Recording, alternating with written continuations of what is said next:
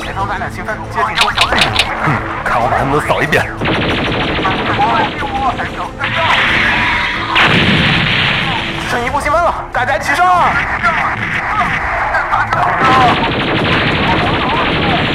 打完这场仗就可以回家看大结局了。其实大结局就是……为什么要剧透？不剧透就不会死啊！欢迎收听《新闻招之》，不会剧透的放映协会。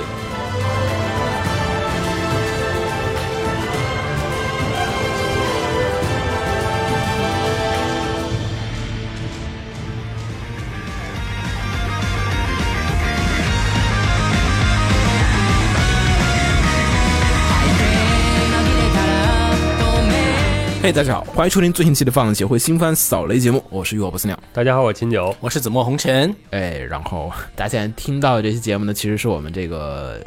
第二次录了，嗯，然后一个是好久没有，就是只看一半的，就扫雷了。所以就好久没有那种就是充满着紧张与刺激的那个押宝环节。对，我们来一盘紧张刺激的押宝吧。对，然后所以呢，本季呢又回到了过往那种，就是只看几集我们就要猜，觉得这个片儿好不好，然后值不值得向大家推荐。 对，很多嗯时候我都不太一们样说话心里都没底的。对，然后还有一个问题呢，就是嘖这一季片儿确实有一点儿不是那么好推。大家听我们节目就知道，就说我们每季不是有每个人推三个片儿。对，子墨现在还有几个？三个你都推吗？还是说你觉得嘖有一个有点推不动？你三个还是都要是吗？反正我跟秦九，呃三个虽说还是都压，但有一个确实是有点推不动。所以上次我们录完之后，嘖踌躇了一下，感觉还是算了，还是 NG，然后再来一遍。嗯，重新再录一遍，然后想想换一个方式，试试看能不能找到之前的感觉。然后我们就说找之前的感觉，我说那去年其实是几月份？十月份对吧？对，嗯搞了一十次月十年前的事。对，因为去年十月番也是有一点儿就是推起来有些各种问题，所以我们当时是录了一个二零零八年的十月新番扫雷。嗯，所以我就想说，要不然故技重施，再录一下这个零九零九年，那以后其实我们每一次出十年前新番扫雷，其就实是说这季不行，就是无声的呐喊，就这一季我们这实不在太 行。然后嗯就回去看了零九年的片儿，然后发现其实确实还真的就是能推的挺多的比。如说像什么《天才麻将少女》啊 Saki 那第一季嘛，对，嗯然后《刚练的 F A》，嗯对 F A 是零九年刚放嘛，最近那个就是那还个有青音 B 站，对 B 站对刚把青音刚把那个青音买了，然后青音也刚好是那一季的片子，所以其实你回到当时来讲的话，我是觉得哈，不是那种就是老宅的那种，就是什么，就是说就过去的片儿它就是好，有那种就是回忆的加成嘛，回忆加成，，对回忆加成，我感觉应该不是这个造成的，有可能，因为我那个也回去看了一下零九年啊嘛，那会儿是我是属于那种几乎全扫翻的，啊我都看的挺津津有味的，那种像《神曲奏记》，嗯，然后像那个《提亚拉之泪》，哎现在就不行就了，按现在的标准来看，属于那种就跟那个哎不太得行你，这贤者之孙那种片子嘛，不至于啊。我倒觉得不至于，提亚拉好歹制作水平在那儿呢。 就是对所以我就想了，就是说，如果十年后，二九年的现在在追，就是今年的四月份的人，嗯十年之后他能回忆起说，今年哇，当时这几个片儿其实还挺好的。我们现在不是怀念什么以前那个改路改啊，什么那种就是轻小说改的那个时代嘛，嗯然后人家现在开始怀念说，哇，未不改的时代好好。 哇，那能嗯有什么 不可名状的未来？ 将将来的未来发生了什 无么？法描述。有了什么新的娱乐方式？而且我觉得特别大一个问题就是说，片儿好不好看，其实还取决于这个叫卖的声音它好不好。就是比如说哈，现在有些片儿其实它没那么烂，就假设有个片儿不是那么烂，但是所有人在旁边说烂烂烂烂烂烂烂，嗯就比如说你吃饭，就是大众点评或者是某某点评网站。它那个评分是零分儿，或者是零点零零零五分儿。嗯是一你星进或去者吃三之星后，它确实没那么难吃，但是你在那种大家的给你加的 buff 和催眠和那种集体暗示之下，那会儿不也说了吗？杂志时代，就是那种你就是啊杂志还挺收敛，媒媒体时代的话，就是主流媒体一般评价都很收敛，我觉得。对都都是很以夸为主，我真是没有见过你们，你们杂志有批过吗？没有 我好像印象里我看的比较少哈，漫动漫杂志就是嗯都没有说，我觉得这片儿烂烂烂烂在哪儿，然后怎么怎么怎么样对那些时候没有自媒体这种，没有就是以批评以批评为主，或者是说以吐槽为主，啊很少。有啊就。是不是那种我这整个说这个动画，我就是为了吐槽。我嗯感觉现在也确实有一点变化，大家就其实是那天我跟秦总我们也讨论过这个问题，就是批一个片儿其实比夸一个片儿容易，哎对，对，就是好的片儿，吹起来千 篇一律，但是烂的片儿它各有各的烂。 对，就然后我就发现，我靠，这个夸片儿可真以不套是模板的，就是，所以你要夸的特别不一样，特别不容易。那天我跟他看了说，我靠，我实在想不出来怎么夸了。我们来看一眼 B 站的这个 UP 主是怎么夸的吧。嗯，然后就发现就是，就片名换一换，模板化了都。对就这感情，哎呀，细腻啊。因为细腻在哪儿？不知 是道。我们找了很多 UP 主，就是那种批那个吐槽的类型的，也看了他们夸类型的，然后就能感觉出来，就同一个人，按理说他才华是一样的，嗯，但是他做出来的吐槽的和夸的是完全是两种。 所以就感觉其实说不定现在的评论环境，就是说某种意义上是比之前的更差了。你想那个十几年前，就是你想 “otaku” 这个说法，日文里面说对吧，是属于就是是那种尊称贵宅的那种感觉。有吗？在我大哎，不是是，“otaku” 是来自于《Macross》第一部里面，哦，林明美跟那个一条辉他们两个人互相称之称呼的时候，嗯是用了 “otaku” 这种，就是你家里面哦，贵宅嘛。o 是你知道是那呃个就 o 掐啊，嗯就是都是一些尊称一些我我看那嗯就是诸如此类的，它都是一个加了一个钱的，是一种特别礼貌的一种互相称呼的一种装逼的方法的。哦嗯就那会儿的阿宅其实是大家都是那种相敬如宾，啊相敬如宾的那种感觉的啊哦。你现在这个对吧？君子之谊那种。哎，对哎，那会儿都是一种高雅的情操爱 好，啊我们都喜欢这动画，跟这普通的三次元人不一样啊， 啊。嗯把自然后己的位置抬得比较高。对，那会儿大家都是这种的，都是我们都是体面人，就是跟以前开那个什么，就是古代什么那个什么唐伯虎他们那搞什么书画会一样的，啊都是这堂堂君子过来咔。扇子一扇，然后跟大家来说这个、啊啊， 那会儿人家也算是慢评，人家是不是人家是诗评，就是这诗写的好不好嗯对啊？诗评嗯你这诗个故事会啊，好好好诗好诗，就是是这样子的。就是评论工具啊和这个社区环境，就是有各种变化之后，嗯确实也有点影响你现在看片儿这个观感。所以呢，这个我们也稍微试着尽量的。啊， 尽量的不搞那种无意义的这个喷片儿，我们尽量把这个论述说的清楚点儿。嗯，说的觉得哪儿不太好哪儿不好，说的的有具体点，具体的对点，具体起来，嗯好然吧？后反正哎、这期新番呢，我们也跟大家一起来，就是啊， 只看一部分的片，就跟大家断章取义的稍微聊一聊本期新番的一些这个感受。大家有什么想说的，也欢迎直接下方评论给我们。 Salad on my 好，我第一个推的片子，嗯，《异世界四重奏》，还挺像你，你是四个原作都看了是吗？对，你四个原作都看了呀？你幼女幼呃，你说的是原小说是吧？原作呃，用语占据没有？啊，来来来，下次我把全套给你搬 过来。那个好厚啊，大哥那个真的好厚、啊。没事，我可以一本一本搬嘛。嗯先简单介介绍绍一下，嗯，这个呃异世界四重奏，这四重奏指的就是 Overlord，嗯然后为美好的世界献上祝福，幼女战记，从零开始的异世界生活，嗯，这一个四部相当于是转生异世界的那个小说，其然后实可以说是转生异世界的轻小里面的最近吧，哎比较近的四个类型里面的四个巅峰了。啊对，但是动画里也说了，嗯俩是转生，俩是穿越。对对，是严格来说，Overlord 呃，跟和幼女女战记是转生转生，或者说是换了一个身体，魂穿吧，魂穿，魂穿，嗯，对对。对吧？那俩那俩是身体都穿越穿了嗯，穿越，直接就是人人带过来了的。嗯，然后这个是相当于是一个四部作品的主要人物，然后一起穿越到一个新的世界，这是一个校园世界。然后呃，四个作品的人交叉在一起，一起上学的一个呃 Q 版的搞笑故事，可以理解为这样。嗯，讲的就是他们的学员生活嘛。嗯就是其实这种作品还挺多的，像什么法老空啊学法园，老空，然后巨人类不算，巨人因为它只有巨人这一个作品，嗯，啊，对，对吧？就是你各种作品穿越到，反正学员题材感觉也就 Q 版还真不少，好像因为可能是你 Q 版穿越过来之后，怎么着弄更最最棒，就是说最好弄，那肯定是建一个学校了。啊，你看那哎，个你幻想嘉年华没有啊？你换算，它本身是一个月世界呀，啊，它哦，对你那个它世是界就单已世单世对界，对对对，它它不世界要是上那统一世界啊，确实确实有道理。嗯嗯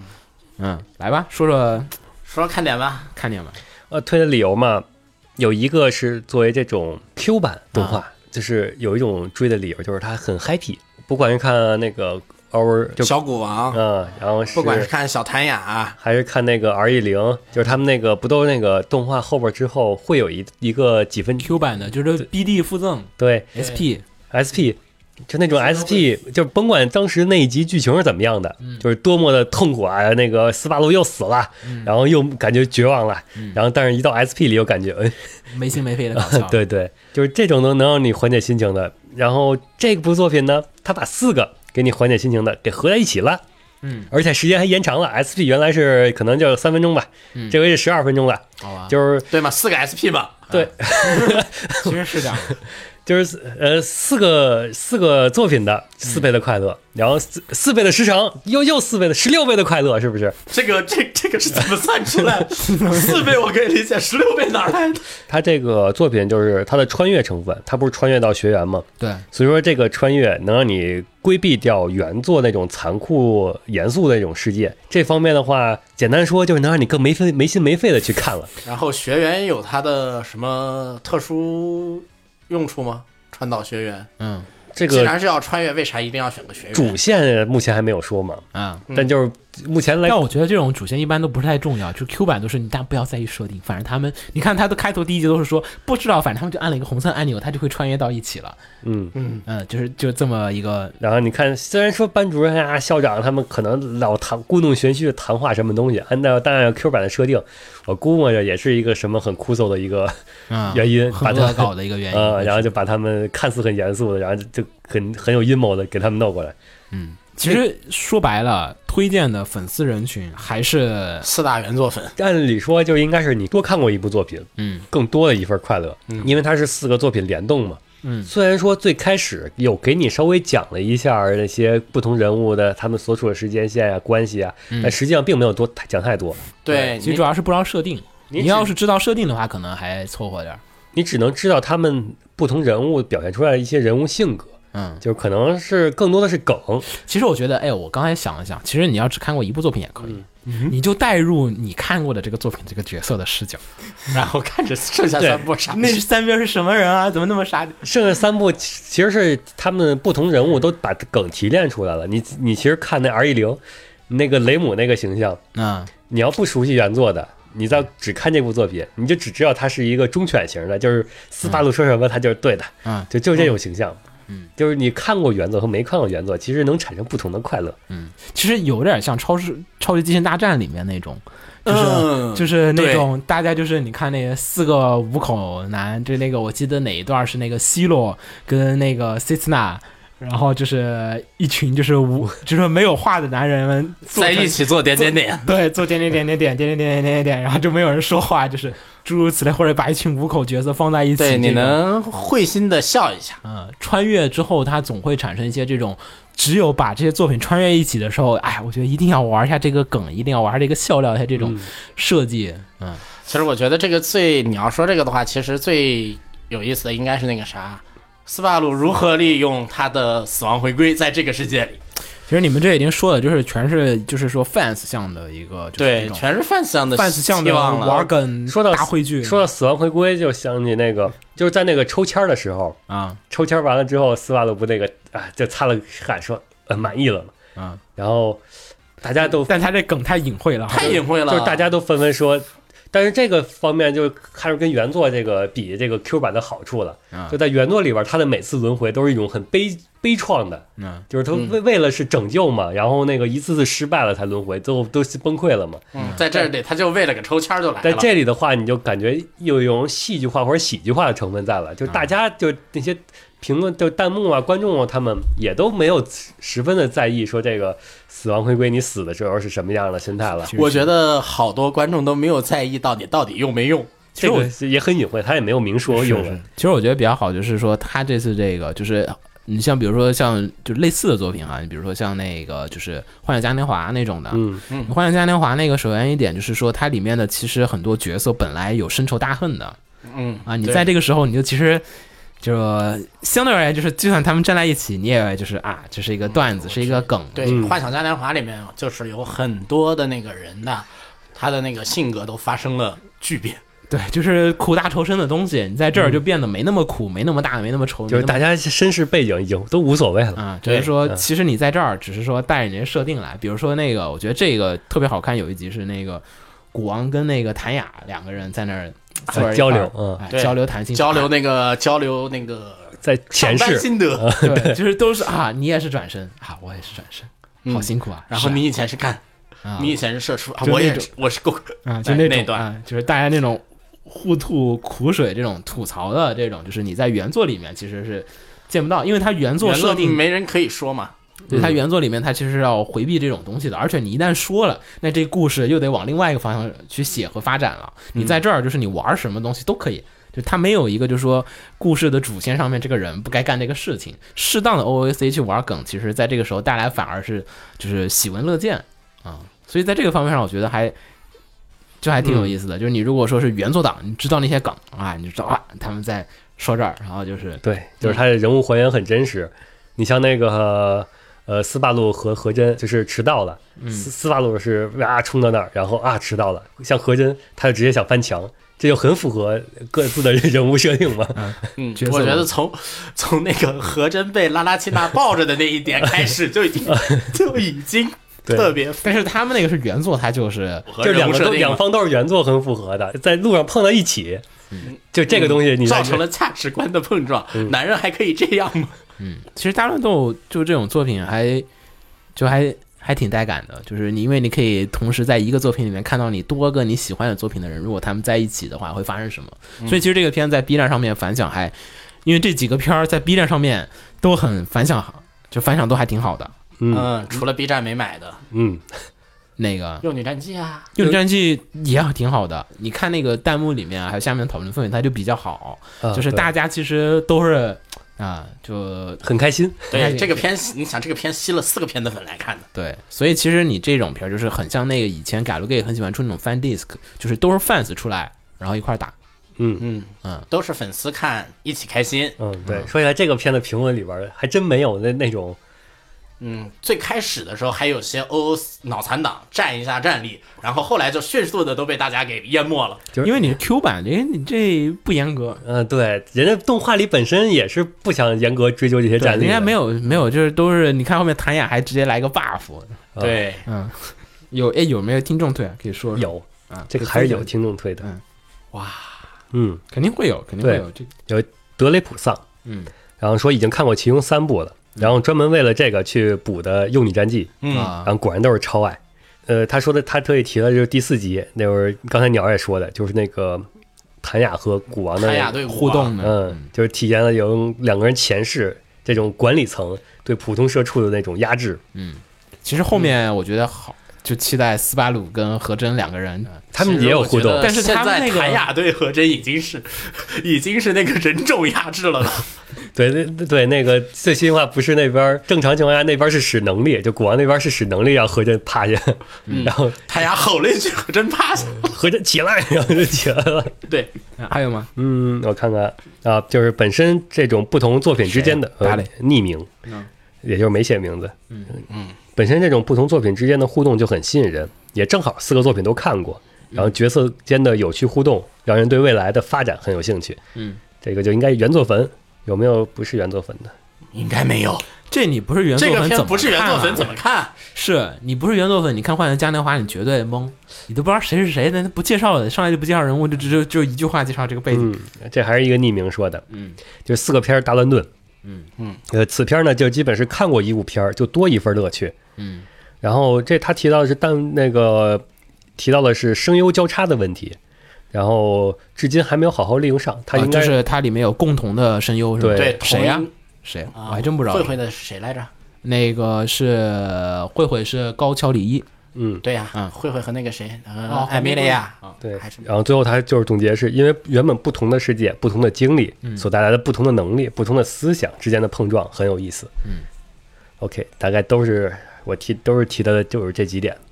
基本上就是和你一样的点。嗯嗯，应该也就就奔着这点去的。因为这种联动作品，你真要推，首先第一点，你不是原作党，没得看，这真对真是真是一个作品，可能真的很困难吧。就确实一个得得确实得有至少俩。至少俩，但是至少它俩。它好的地方是因为它每一话就十几分钟，就十二分钟嘛。是，但是你不知道其他人是谁啊？你有时候这一话他就这一个人，跟其他你不认识的其他三个作品人互动你。看完了之后， 如果产生兴趣，你不就去补原作了吗？啊，但我觉得其实《恐龙斯巴》那个还真有点儿就是麻烦，因为你其他三个作品，它都是有一点喜欢黑暗斯巴的人不一定能补得了剩下三个。是，啊 我也觉得就是其他那仨可能还互相有点儿共通，对都是那种比较黑暗一点儿的，对就吧？稍就微啊，或者黑暗，或者写实，或者怎样，都有点共通点。嗯，你这狂四 八就没心没肺，就大家大家都没心没肺， 哎，就死了个人都都没事儿，嗯你这都苦大仇深，就嗯行嗯，来我们轮着来吧啊，行吧好，我们轮着来，然后那个秦九先退，然后退完之后子墨对吧啊，好来子墨，嗯，那我再来推一个吧，我推一个，我先推一个你。先拿一个上的手的，这秦九这推的我觉得不行，属于粉丝自嗨。你这粉丝自嗨就是不懂的人根本不知那道我先你。把粉丝字还跳过去吧你。先别说粉丝自嗨的，你先说一个大家都特别拿得上手应该能拿得 get 对 get 得到点的，咱们先盖盖开场，这太冷了，我靠我！三个都是粉丝但字，但这个四重奏这个播放量很高是，就是因为他粉丝多，啊，就粉丝不用你推，其实是是这么一个道 理。我觉这得个是片有的，粉丝量非常，我是觉得基就础非常是你庞大推这种片儿，他粉丝你也不用推，他已经看了那我就先推那个罗比 and 哈奇。啊。我就先说这个片吧，这个片是一个搞笑片，嗯然后作为一个搞笑片的话，它是高松信司做监督，他的发挥还是就像原来那样做，就像他做《银魂》时候的那样，嗯这个片就做成了一股小银魂的味道。然后他还请这个片的整个 cast，哎呀，银银魂原班人马来了，而再加上这个片讲的是什么，嗯它是一个宇宙公路片，出现各种外星人，嗯，你有没有一种我在就就是看银魂某吗一季银魂的感觉？ 然后这个片其实讲的是什么呢？男主逃债，嗯，他就在宇宙世纪，对，在宇宙世纪，男主逃债，从一个星球到一个星球到一个星球到一个星球的一个公路片，他在每一个星球上解决一点一个星球当地的旅游发展问题。他在每一个星球上解决的那个旅游的问题，其实上就是日本的某一个地区现实存在的问题，比如说像上一话就是说在说香根的温泉，在搞笑中不仅仅是搞笑，对现实有了一点反思，但同时这也是这个片让我觉得还不太够的一个点我。也觉得真是不太够的一个点。对，是好的一个点，但是做的不太够，就是说你这个反思啊和那个思考啊不够深，但是嘛，作为一个搞笑片。这个不够深，又同样它是一个可以忍受的个东西，也不排除你后面如果做的更好、更深了的话，这个片的整个的那个气氛和那个嗯对我来说，它就能够抬上去。所以说，在它后面的来说，它的我的期待值都是很高的。金六有看吗？没看是吗？那就看了第一话，因为那个当时也是很多人就说第一话，那那个最后最后那块儿嘛，啊，是啊，啊，我我也让我对特意去看了第一话，嗯怎么样感觉？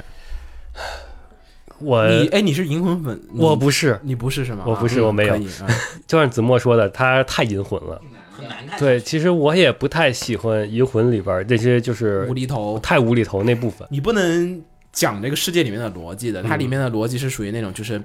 就是方便好用，就是这时候这个逻辑我就讲的很深了，这个时候就不讲这个逻辑了。比如说那边逻辑被打两枪，这个人打一百枪，那人都没有就是人体描边，就是没死，啊对吧？你这后面一枪哇，人死了，就是他说怎么样就是怎么样在银魂里边儿我也比较喜欢的是后边那些进入主线那种正啊，片，明白？嗯嗯，所以说在这里边儿，因为我后面没有没有看，后面有没有有没有后面有没有没有没有没有，没有， 没有，嗯这公个路片你在公路片里找正片就，是没有主线的这种纯无厘头的，就是我是兴趣不是特别大。啊，嗯，我倒也看了，而且我已经看到了第五话了。嗯，然后呢，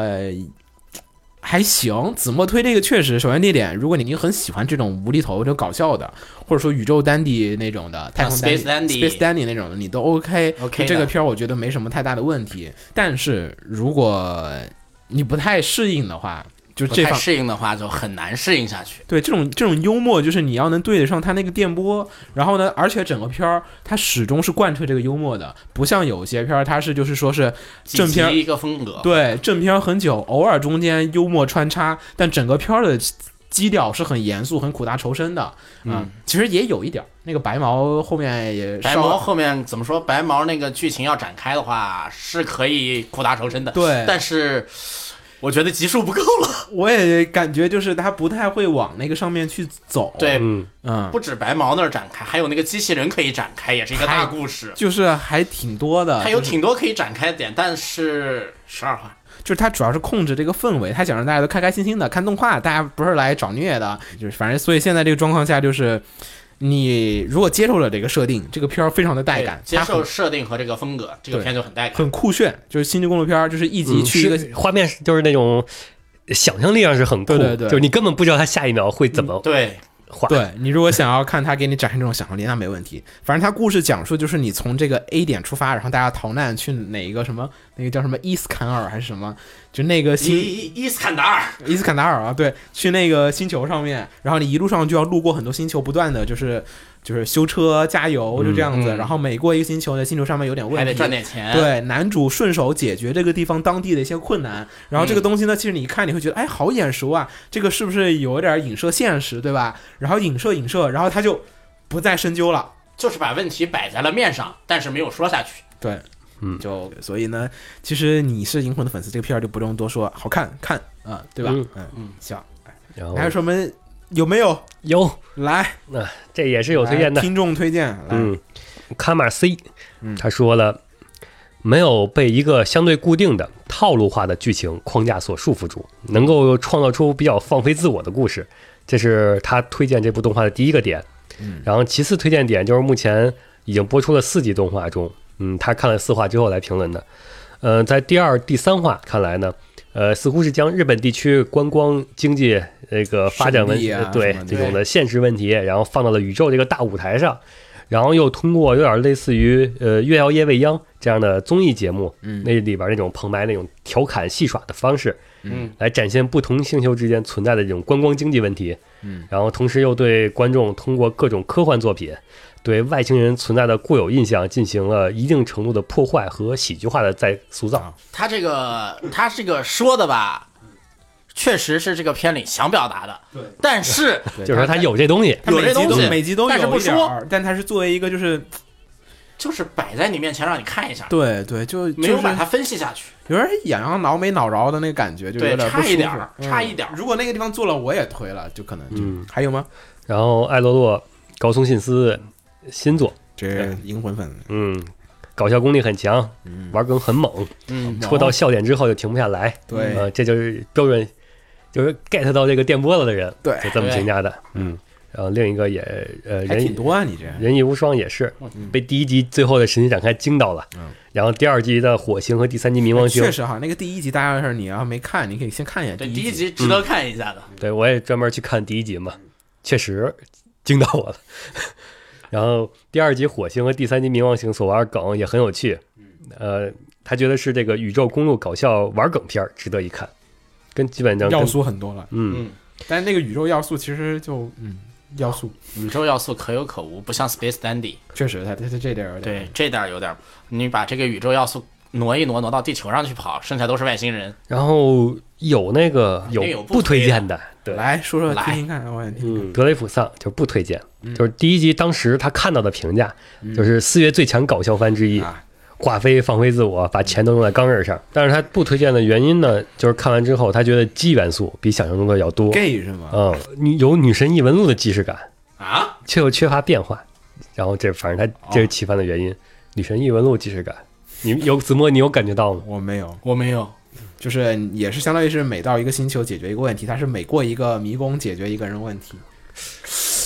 然后另外一个匿名的人，最后我看了一下，总结下来，他基本上就是剧情跟他电波对不上啊，然后他就嗯不跳推荐电。波，跳电波，嗯，嗯，所以你要看第一集，然后觉得好，那你就能继续看；但你要觉得不行，那就不用看了，那那就真真算了。后面基本都是那个路数，我想仔细想想，我推的片大多都是这样的，就挑挑粉丝嘛，很挑粉。嗯，不是挑粉，是叫挑观众的这个受众人群。你有的人喜欢就喜欢看相声，有人他就不喜欢看，你没辙。对啊，就是这风格不一样啊，这个大家可以试试啊。好，来，呃然后我说说吧，本季我推俩片儿，呃，先说第一个，我先拿这个敏三妹说吧。怎么来讲呢？就是其实是一个不太好在这个时机上去做推荐的一个片子，就是你看过《几元邦彦》之前的片子的人，你都知道，《几元邦彦》的片是需要你把整个动画完整的看完之后，你才知道他在说什么，他想要表达什么的。嗯，他后面是会不断的，就是看《企鹅观》的时候，大家很喜欢说对他会超展开什么怎么怎么样，不断对吧的加入超展开，然后不断的打击你。对，呃，之前不是他其实也是相当于是每个作品其实相当于有些社会的话题的一些这种影射嘛，对吧？嗯，呃，先不说上一次的百合熊兰，我们就先把它跟企鹅罐稍微对比一下。就你在企鹅罐状况下面来讲，其实它最后面你才有意识得到，它是在说这个奥姆真理教这边的一些这个问题，才说到这个邪教问题、沙林毒气，对吧？说这个犯人的后代的一些这种社会遗留问题，嗯，对吧？他才开始讨论这个点。这个你在前面十二话、二十话，你推理大师是可能想得到，但是呢，这一般人是真真没辙，就是这个很牵强附会了，对吧？他虽然线索我都留了，对吧？嗯，就是我一直在这个地铁噔噔噔噔噔，对吧？对你就说啊，你这几元。是不是有这意思？你要能猜也行，就是线索我估计能猜到的都是艾勒里奎因。就是你看到最后一集你能猜出来，所以我们在这个时期段上面去说几元的很多的片子的评价，其实就是一个，只能说他酷炫的外表，夸一夸他这个演出怎么怎么怎么对好，或者没他法里面夸他外表下包含的东西。对，然后我看了一下哈，最近几集也确实大家也有人提说你这个目前为止没有任何一个角色站得住脚，就是每一集都有展开、展开、展开、展开很多东西，但是每个人的性格呀和这种东西感觉还不够，就是挺立和就是说立体化，完善，就还不完善，就是你不知道这个人的每一方每一面，就是都知道啊，这个男主对吧？他这个弟弟发生了一个什么事情，然后他要保护他弟弟啊，然后或者怎么怎么样，那边那个人暗恋嘖另外一个男的啊，你这啊、这个是他哥哥的问题对吧？就每个人他都说了，但是你现在还是不理解为什么是你哥哥，你就要这么去帮他啊？就嗯这里面的这些很多东西，就是流于表面形式下面，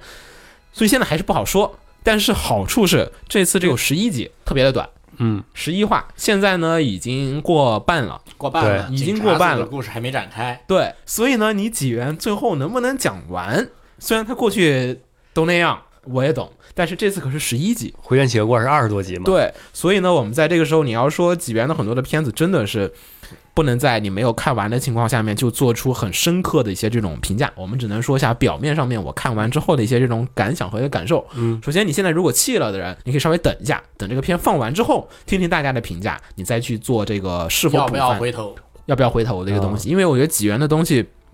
还是有很多的值得一看的这个点在什么地方的啊。然后这次故事呢，其实讲述的是发生在这个东京的浅草，嗯，但是呢，它其实基本就限定在这个区域里面，它也没有去说这个区域外，或者说没有去太多的去聊这个扩展城市世界观对，没有扩展世界观，反正你知道啊，这是在东京日本的一条古街。然后呢，在这个里面呢，生活着三个呃，有三个男孩儿啊。然后这三个男孩儿呢，就有一天不小心弄坏了一个那个河童的雕像，就是你知道，就是说。嗯在很多国家的传说里面，都是你如果把这个佛像什么东西弄坏了，是会遭天谴的。对，你就要死然后了。呢，那个河童像就变成了一个真的河童王子，他自己说嗯是夺走了他们的尻子玉。这个你要知道，日本的这个传统的妖怪传说，妖怪传说，你是知道的，就是河童啊，它会就是从人的肛门里面抠走一颗，就是叫做尻子玉的一个东西，嗯然后那个人就会哎。然后，所以呢，他们就被这个河童神作为就是惩罚，然后把尻子玉收走了。他们就没有死哈，是变成了变这成个了合同。变成了三只河童。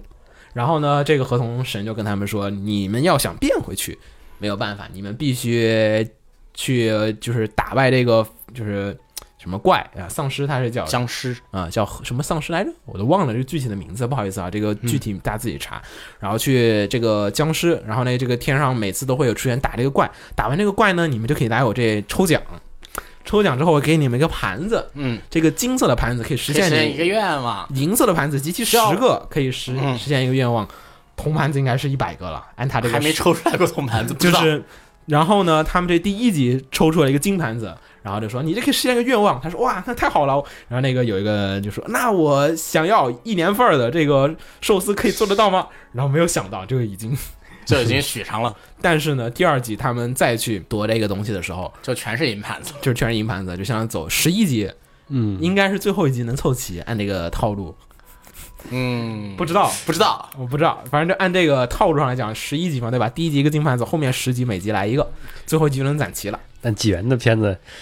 不能按常理来呃推，对是吧？啊，然后呢，就讲这么一个故事，然后每一集呢，就是男主们就是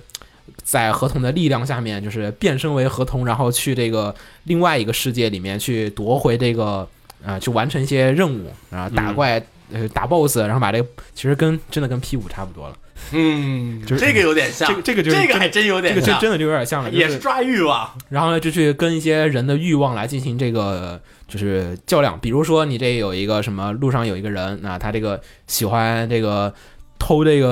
呃什么喜欢的女孩子的这个洗澡水，我记得有一集是，有有有，就是都是各种难以启齿的，就是各种变态，对吧？嗯可以说很多很变态的愿望，就是还有什么喜欢这个。女生的这个脚臭的，对吧？行行，就这样吧就就，不要不不说能了。再不能再说，就是很多很变态的东西它在里面。所以呢，其实整个片第一集你看，都很多人都是一种我操的心理在看这个片子。就是首先他那个特别详细的描绘了那个尻子玉是怎么被这个合同从肛门里面抠走的，然后每一集变身的时候都要完成这个画面，然后是作为一个就是你看企鹅冠，或者说你看那个就是少女革命，你都知道的，纪元是很喜欢做变身的，而且人家是做过少美少女战美士的，少女战士，嗯，这个所以变身的部分人家玩的很六六六六六，就是很酷炫，但是这个很酷炫的和这个很那啥其实是没有办法的。他每次变身是把这个人吞进去，然后把他那个肛门里的那个东西，然后就是他画面描述的虽然很很酷炫，但是你说但出是来就你细思一 下，有点然后每一集都会花很长的时间来去完成这个变身，相当于是就你就知道是占用时间骗时间吧，对吧？嗯就每一集都可以少画个你要几这你要这么说的话，其实把所有骗时间的部分删掉，这个片一集不长。不长，真不长，就每一集不光这边变身，那边那现在边跳舞对那边警察那边，相当于是有人要制造这个就是僵尸出来僵，尸嘛，他那边有个仪式，对那边制造僵尸的人呢，每次也要再跳一段舞蹈。这两个呢，你如果每一集你都能接受的话，其实你每次看这个也挺爽的， 就是啊真的看有人就是说我看是这片儿，我就看跳舞的，我就是来看跳舞和看这个变身的，然后和这个，而且打这个怪虽然都是套路套的化、仪式化，就每次都是发大招、躲过大招，然后然后掏这个怪的肛门里的这个尻子玉，就是每一集都是同样的模式。目前来讲，没有什么太多的一个变化和一个展开。表面上来讲，它就是一个比较吸引眼球的一个酷炫的一个点，这是几元。这个我看评论里边儿也有专门人提到这个嘛，有匿名人就是说，推荐理由是能把屎尿屁玩的这么时髦的，也 也就几元了。啊还有是 Sword，他推荐的是，虽然隔壁的呃狐狸小姐也很棒，嗯但是相比之下，狐狸是属于出能的。然后敏三妹的恶趣味更符合他的口味儿，对就是他的口味儿包括女装，然后太多了，就是常以兄弟情，就是就是这个片里面包含了大量的变态要素，就是嗯对，只要你喜欢变态对他，然后他他特别喜欢那种捅捅就变身的那个过程。啊啊，那个真是捅菊花，就是真的是啊太，好吧，这真的是就是有人 get 到这那个个真点的了很酷炫 啊，就是是很酷炫啊，就是这几元的美学，嗯。然后我先说说这个，目前来讲故事就是这样子啊。然后呢，它有一个很好玩的设定，就是每一次这个他们变身，然后打完那个怪的瞬间，对吧？嗯他们要把这个东西给转化。然后在这个转化的过程当中，就会大家的就是思想会就是有一点像那就会怎么说呢？就有点像那个以前的恋爱随意连一样的，啊，哦就是他会共享出三每个人的秘三三密，个人都开了 NT，对共享秘密了，会共享一个秘密，会共享一件特别特别羞耻，内心就是内心深处最的一个秘羞密。耻的东西，对，就是我不想最不想让人知道的一些这种秘密。然后呢，每一集都暴露这三个男主角当中的每一个人的这种秘密，然后就是，然后把这个大家的关系和各种事情变得特别的尴尬，然后就是，然后大家开始产生这啊种然后这个片其实我觉得最可怕的一点是什么？就是每次暴露完秘密之后，这三个人都一脸没事儿的样子。所以呢，就差不多这样的一个片子，然后里面包含了大量的屎尿屁和各种就是你仔仔细一想会很变态的要素。嗯，但是这个片子是纪元做的，纪元其实在这个人设的挑选和画风的制作上面，他并没有刻意的表现的很变态。你只看他的表面的 PV 啊和这些人设，你会觉得它是一个很子宫向的片儿，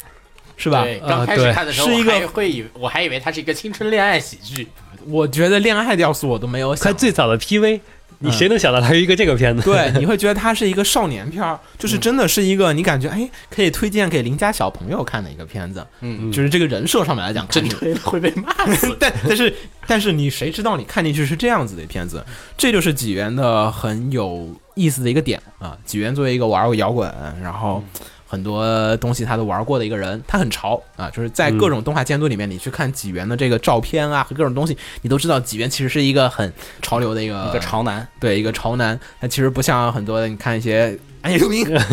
阿宅监督，对吧？就不是这样的人，他是一个很懂得对玩时髦的一个人。他是时髦，他自己有自己的一个概念。潮人他们对潮是要有一个定义的，纪元自己就有一套纪元自己的一个这个美学和一种潮的概念。然后这个片子其实也致敬了很多他很喜欢的要素。啊，我看一下访谈，比如说像是这一次这个片子里面的三个男主的这个关系设定，其实是致敬于这个史蒂芬金的一本叫做《尸体》的小说改编的电影，嗯，叫做这个《伴我同行》，就是哆啦 A 梦那个《伴我同行》（Stand by Me）。这个一片尾的 ED 就是叫 Stand by Me，就是来自于致敬于这个点，而且呢。纪元并没有任何的避讳，就是是在这个片开机的时候、开拍的时候、就开始做的时候，他就开工宴上是来大家一起看这个电影吧，他是邀请了所有的人一起看的这个片儿的。然后呢，在制作工厂里也跟大家说，就说这里面三个男主的关系其实跟这个是有所关系的。所以，如果你想了解这个片的原型，你想去，我懂的，很多的几元这个学家对吧？嗯是吧？你是想去查一下几元那个每个东西典故梗来自哪儿，对吧？那个企鹅罐里面玩儿已经足够多，对吧？这个里面也有，所以我觉得你也不会想错过这个片子，可以去看一下，叫做《伴我同行，Stand by Me》，是史蒂芬史蒂芬金的小说改的，也也是描述了三个小孩儿这个关系。所以呢，其实这三个小孩儿关系在这个片子里面，其实跟那个是属于是一直致敬一个影射的一个这种作用。然后呢，还有一些就是说，比如说像是它里面还有很多几元很会玩的点。几元邦彦作为一个这个层面的监督，就是你说少女革命啊、美少女战士啊这些之前的这个就是很多的片子，对吧？我们就不用细说。它其实是在日本动画圈里面，它是很有发言发言权的啊，它是可以说老我牌儿监督嘛，我是可以说我想干什么干什么，可以不听你们说这个。OK，我这片儿要做个美少女，我可以不做，哦，他可以我我想搞什么是可以搞什么的，有话语权他有绝对自由权的，这我们说过好几次了。就是批判监督是可以的，但是有很多的片子监督是没有选择权的，嗯它是会受到各方的影响的。对，首先这一点，这个片子是纪元的原创动画，嗯，所以呢，纪元有百分之百的，我不知道有没有百分之百吧，反正它有极大的一个发言权，所以它里面它里面玩的什么趣味啊、恶搞的一些点啊，完全是来自于他个人想要这么做。你下面的 staff 可能上去禁言两句，我看那个阿尼他妈上有人写这个评论也很有意思，他就说，其实纪元那个美学可能有种强制性的美学，因为纪元很喜欢在现场跟人吵架。就是你下面的人可能说，哎呀，我觉得纪元监督咱们这个爆菊这个是不是有点过分？你几元是可以把你说服的，就是你是降不赢这个人的，人家这个功底比你深，这个资历比你厚，就是你，所以所以呢，这个片子里面这方面的所有要素都是来自于他个人的一个趣味啊，包括合同的那个设计，他不是会变成那个合同嘛？啊，对，然后几元那片儿他又很会搞，他是先几元自己画了三个合同，然后给人设书说你把它给拟人化，他是反过来做的，不是把人拟合同，是把合同拟人。就是那三个男主的形象，其实是他根据合同来画出来的。对，是人设是根据这个技术上面再重新再设计，再往上去堆的。所以几元的动画真的是一种很有意思的一个，看起来是非常有意思的一些点。当然，前提就是你电波对不对得上。我觉得也有人肯定会说我气了，因为电波对不上，啊，每一是的集都变身好几分钟，这个不是一般 人，而且还有点就是你要不喜欢的人就会觉得很尬，嗯，呃，你要对喜欢的人觉得这是酷，这是帅，对吧？你你不懂重金属的因为人你，时髦也不一定是所有人都喜欢这种潮流。是啊，就是嗯你看朋克的人对吧？嗯，你那朋克的人，他绝对不会觉得自己这个朋克的打扮朋克，他会不会觉得自己这个尴尬，对吧？嗯但你外人看那个，你明天子墨梳个墨西干，穿着那个尖钉儿 pogo 的那个衣服过来，为咱啥总爱拿我举例子 呢？没有红红茶不在，哦，好然吧，后，所以就是你从这个角度上面来讲，如果你能接受，那你呃恭喜你，你可以好好的享受这一切。我们说说这个，再说说这个故事的一个解析和故事的一个塑造上面来讲，这个片子其实刚才我们说了，它有很多变态的要素的一些这种点，里面它处理了很多事情，如果用一个特别写实的画风，就跟刚才你说《异世界四重奏》一样的，嗯，就异世界四重奏那个故事，如果现在把画风全部画得特别写实，在一个学校里面，这个故事就会特别特别的严肃，就所有人就是都大家就是真的是回那种归无限原始恐画怖风，，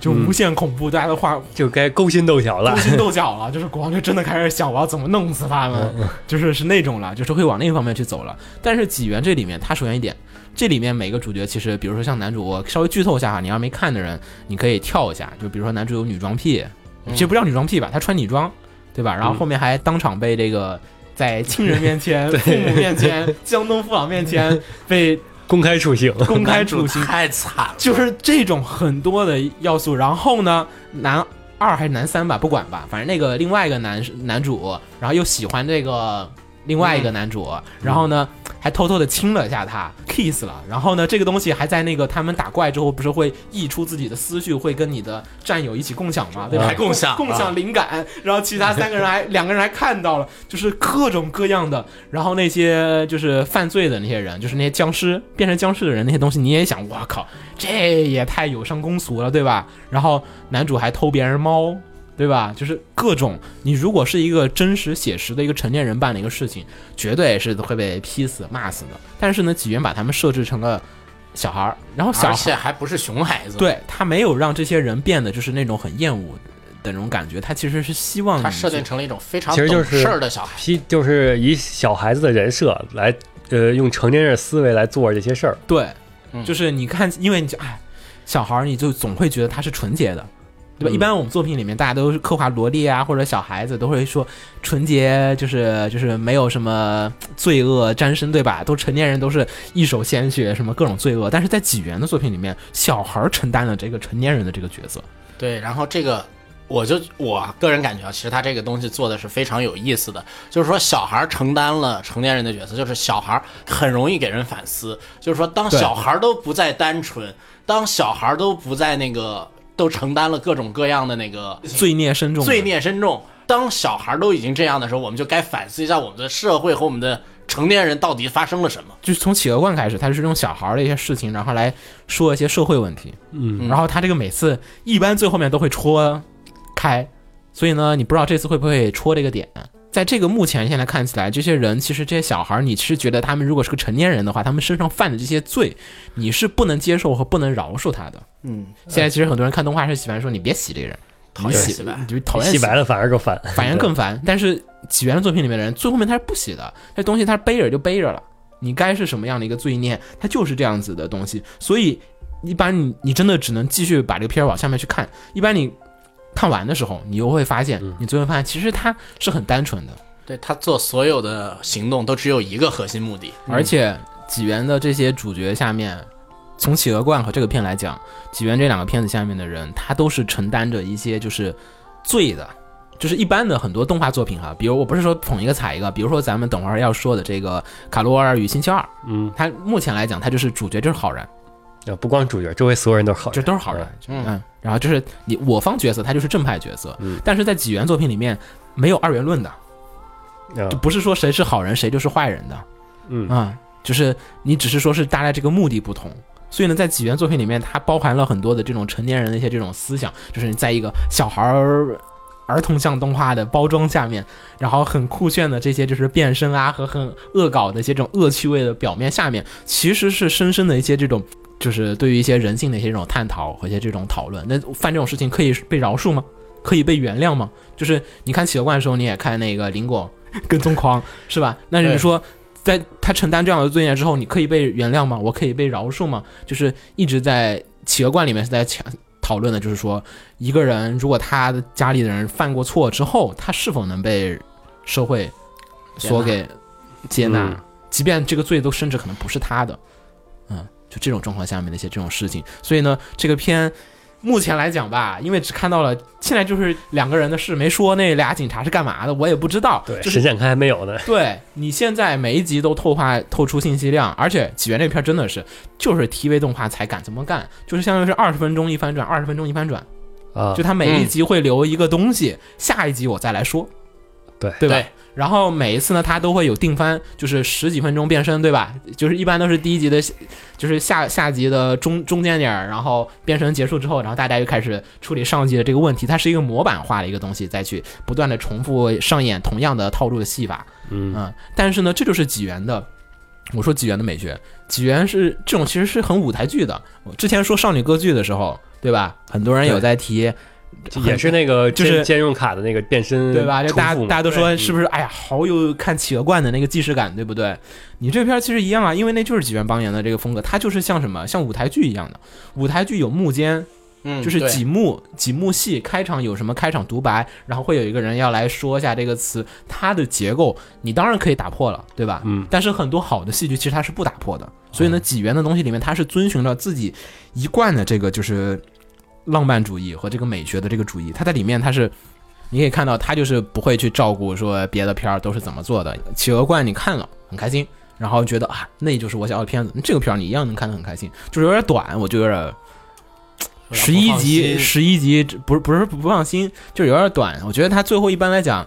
是能说得清楚的，或者他即便不说清楚，他这个片子的目的也不是在于说把一个故事说的有多清楚。这三个少年夺回的这个过程，其实就已经是这个故事了。嗯，你没有一个说我一定要达到一个什么结局吧，把盘子凑齐，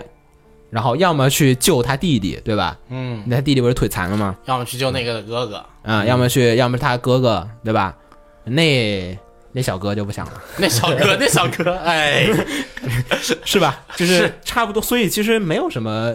你也不知道在干什么，就是反正你感感觉人每周剧情都有在推动，下周我觉得啊我又该看了，上周他讲了这个事情，你如果接着他这个东西你往下演，最后面应该你能看到几元给你想要描绘的那个结局是什么样。但是问题我们现在没有看到，所以我也不知道他要描述一个什么样的故事。我只能说从这个表象上来看，现在是这个或者说大家更想看的其实不是这个故事本身的结局是什么，对啊而是就是想看几元这个想表故事现是出来是什么东西。对，所以你现在在这看的就是一个几元给你展现的老派，老派，我真的说老派日本动画的那种，就是每一集展开，每一集展开，每集重复的这样的套路。现在大家动画都很很怕套路，套路，套路，对吧？嗯你起源还每一集都是模式都是一样的，嗯，而你他从少女革命就开始这么玩儿。少女革命开头就是每一集开头，主角上学路上都会听到旁边的同学议论说啊，昨天哪哪哪发生了一个发什生么了什么什啥么什啥么啥事情。你起源这不也是吗？每天早上那个偶像沙漏那个占卜一下，噔噔噔噔，这是对，什么什然后么这事期件啥？都被丢了，然后这集就就会出现什么什么事情嗯，它只是每一集都是安排好了一个按部就班，然后在这么按部就班的状况下面，它居然能发展很多的这个嗯哎超乎你想象的就事是情，几元我自己给自己，我先定个规则，我们每集一定会发生这么几个事情。嗯，往里然后填中间填，对，就是我每集都一定发生这么一个事情，但是这个事情发生之后会影响一下这个整体的故事的一个走向。就看着其实我是真觉得不累，因为他故事每次就就就这样子，你就只是觉得下集他怎么处理，他下集一定会处理掉啊、嗯然后你就等呗，然后就嗯，嗯，这就是几元的片子，所所以以所以非常适合电视剧看，我觉得这个你要它连起来就是看就特别累了，几元太会做 TV 动画了，就是对就是这种就是典型的 TV 动画，就是之前我跟几位老师我们就说，你 TV 动画就是每一集跟这个角色产生一点羁绊，产生一点这种感情，你会通过时间的。推移会对这个感角色产生一种感情，比如说你看《复仇者联盟》，对吧？你是看了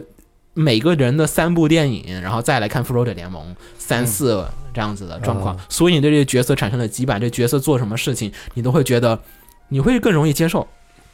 更容易换位思考，因为他不是跟你漠不相干的一个人，对你越了解他了，他就嗯是你了解他了，对越能为他的那个行为，就是能分析出他的动机。对，所以几元其实你看《企鹅罐》里面也是，你如果只是一个剧场版里面去说这个人，你有时候会有些可能有点艰难，一口气你要。这个东西真的没办法拍成剧场版，我觉得嗯，没办 法，这就是一个 TV 结构，太牛逼的 TV 结构，太就是太 TV 了，就是以至于我没有办法想象你。要拍完剧场版，你那个变身那我天哪，哪，这一部你得变多少变多少次？那受不了，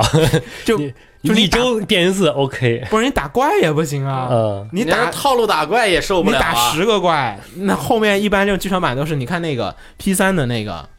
对吧？嗯， P 三的剧场版，就是《女神异闻录三》的剧场版里面也是，就是怕大家受不了，不都合起来打了吗？对，，都合起来了。嗯，所以几元的片子，我在这说说，大家如果有兴趣，可以去看一看。这就是呃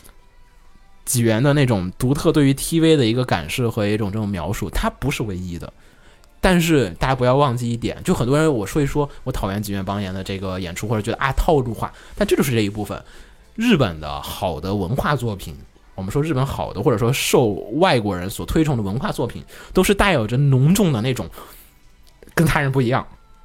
独特的风格。你比如说，很多人喜欢吹什么压顶手，对吧？嗯你有其他人像压顶手的吗？或者压顶手去像其他人，你也觉得压顶手的东西不好看了？你就需要他那种很怪异或者甚至怪癖的那种点。就是他如果日本人像美国人一样拍电影，那日本电影它就不好看。现在就是这样子。现在还有日本电影，有啊有啊，就是有就像的好莱坞拍还的是嘛有的。就是很很好莱坞风格。但是你说以前的说什么北野武时期的，对吧？啊，嗯，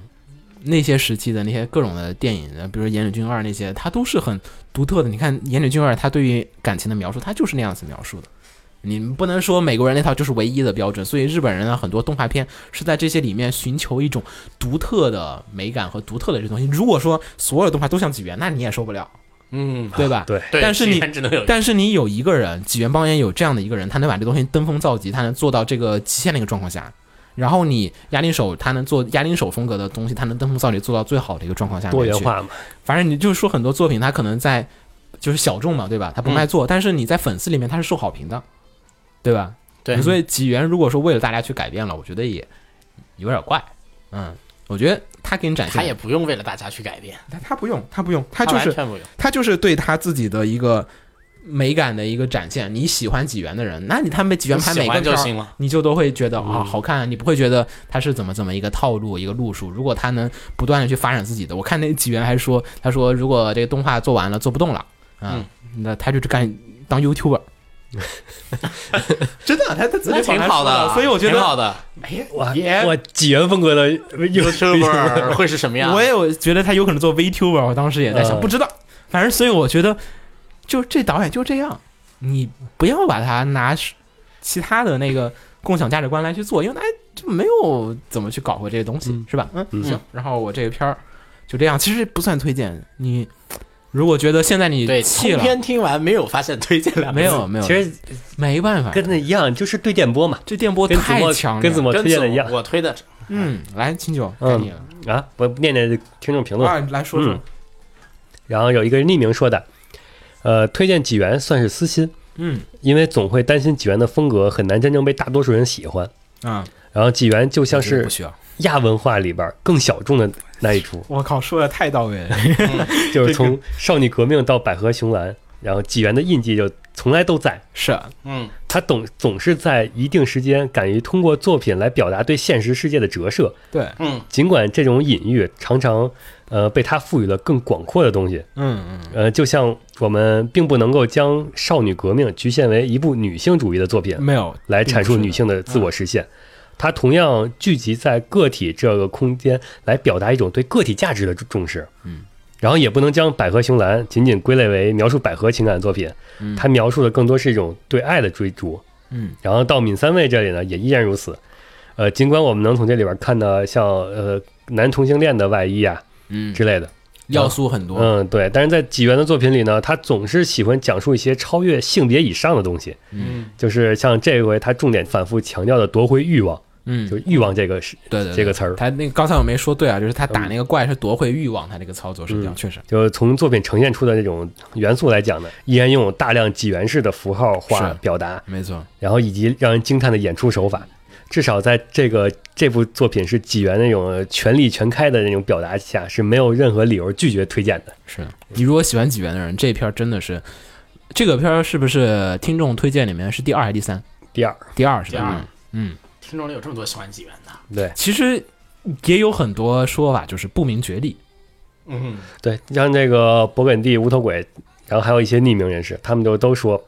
呃，纪元邦彦这个作品有很多人试图去挖掘和解读，然后他觉得根本没有必要。其实是的，呃，你只要去享呃坐上他的车，享受一段这个疯狂，嗯，然后就够了。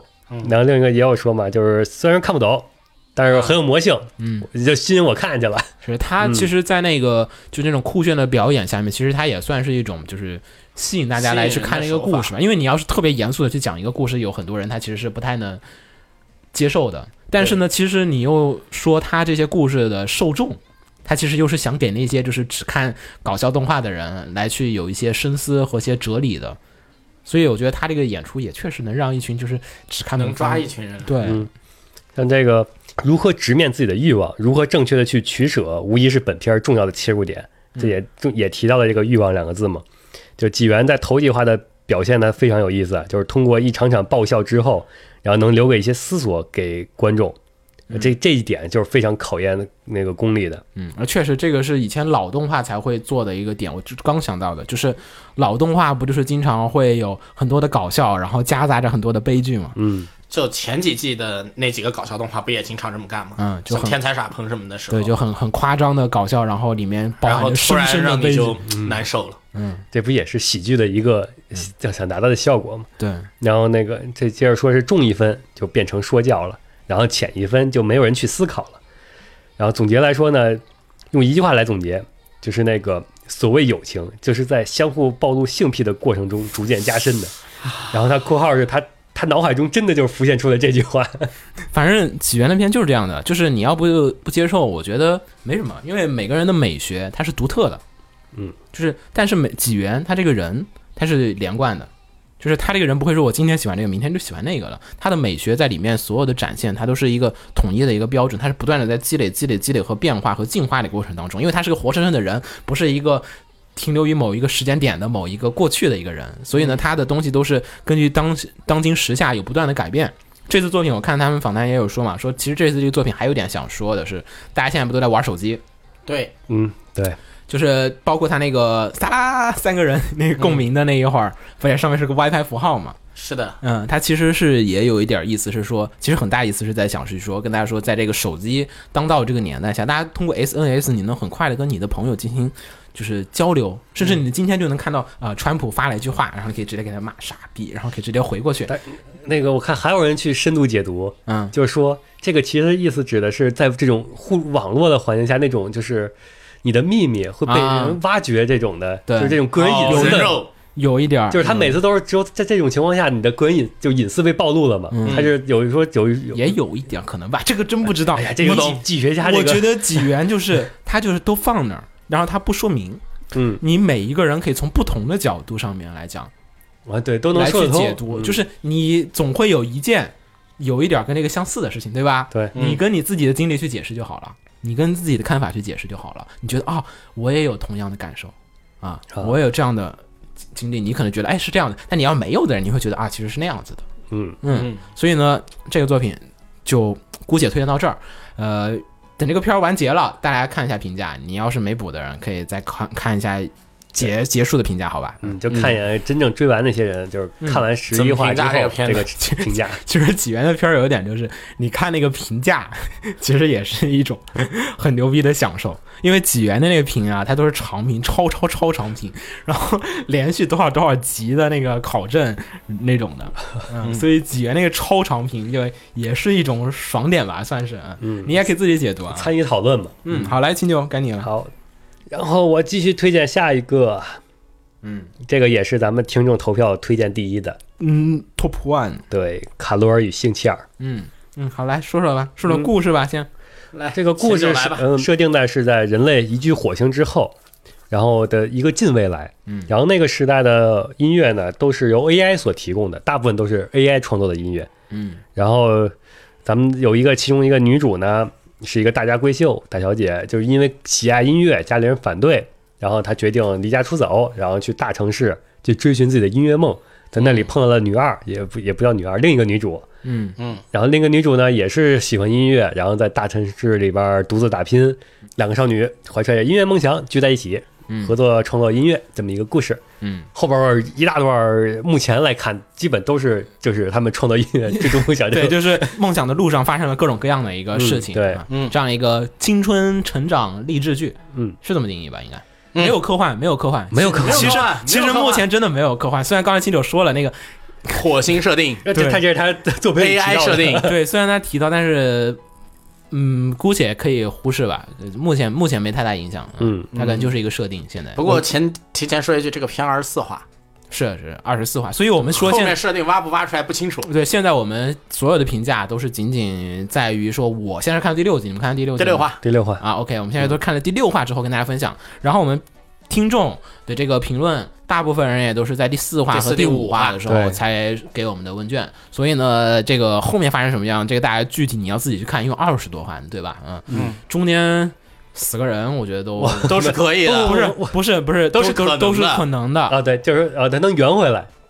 我不知道你去接接受，但是是可能的，说不定都不欠得用源，嗯，不知道。你现在具体不没要想那么多了。我现在我不后面清楚再来五话铺垫，你对吧？我也不是剧本，你不用怕，但是一一一一个不要一咳血，啪，不 要不要嗯害怕。毛巾上是红色的。然后来说说你这个推荐理由。推荐理由，嗯，总结的，我觉得它是一个音乐剧，尤其是前前几话，我感觉就是它都是为了它歌曲来服务的。嗯，嗯是有点这意思。对最开始那个他在街头唱那第一首歌，嗯，然后两个人在桥上相遇呃了对，然后开始在洗衣清唱，房唱那首歌，嗯，洗衣服，那个做那个黑历史 PV，就是他这整个通过故事来引出歌曲。对，就是他这一画整个的重心，我觉得是他那个就是唱歌那一段，嗯，他只是如何有这首歌，嗯这个他前面给你就是那就是些方。便来一个故事，对来我们唱首歌。嗯，我重点我喜欢的地儿，也就是他的歌，首先是好听，嗯嗯，好听。另外一个是这个歌，我觉得就是包括它的歌词呀、曲调啊，很切合他那个整个引出这个歌的这个故事氛围对。啊，你都说为了歌写的故事，它才不适合氛围。嗯，就是正常来说，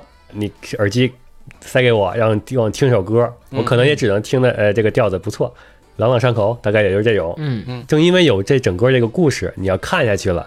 嗯呃，伴随着女主的整个的心路历程啊什么的，然后他们的经历，然后再再去听这首歌，再看他的歌词，你就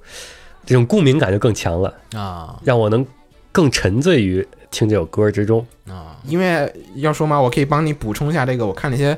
调查一下这个资料和访谈，哎，给嗯听众朋友们分享一下。刚才怎么也说了哈，他们这个音乐就是海选嘛，嗯海选歌手海选，然后全球海选嘛，然后呢，大家也知道哈，这次这个总监督，总监督我一定要说是总监督，好吧？渡边信一郎是总监督，执行监督另有其人。渡边信一郎这个片儿，我相信很多人，等会儿你要念评论对吧？嗯，肯定会有很多人要吹的，肯定很多人吹的因为渡边信一有非常多的就是深受海外，就是他在海外影响力，我觉得他可能已经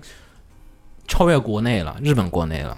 就是比如说像《星际牛仔》，对吧？对，是一个在欧美呃很火，很火的一个，很火的当然，日本国内也非常的火，但是呢，相对于其他的导演来讲，就是墙外开花，这个渡边开的花，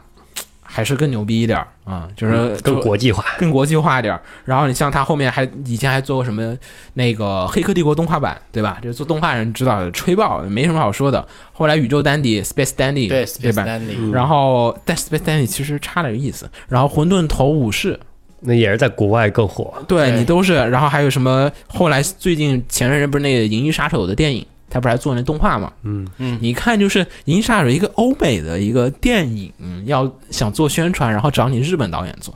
对吧？《黑客帝国》外国嗯，片儿对日吧本？电影对，然后找日本日本人做，所以渡边信一呢在海外就是欧美圈儿，它其实影响度很高。刚做完那个《银翼杀手》，然后回来，然后就相当于有全国际型的资源。这次这什么 ED 都都是各种世界大佬，就是那 ED 是找了一个那个荷兰的那个音乐制作人来负责担当制作，嗯就是全球抓壮丁这俩歌手对吧？对也不是日本人啊。然后这个片儿的设定，科幻的设定的部分，人人家外包的法国工作室做的，都不是日本人自己做。就是你说日本人没有做那科幻城市设定，我不信。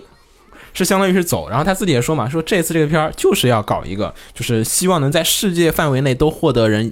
认可的一个作品。他就是说准备好了，我要走世界路线。之前他也有访谈也说过，说这个做他现在也很紧张，就说这个奈飞啊，这些什么呼噜啊，什么这些黑船来袭，又是对吧？嗯大家都去看你这个什么电视剧了，对吧？就是你这欧美剧牛逼牛逼牛逼，对吧？这日本人根本打不赢，你日本人还有什么优势？动画怎么感觉这个话好像每个日本动画人都要 偶尔说个偶尔两说一句偶尔说个两句，就说感觉这日本最后的优势就只有做动画了。那我要靠一个东西打出这个日本，那所以做了这个《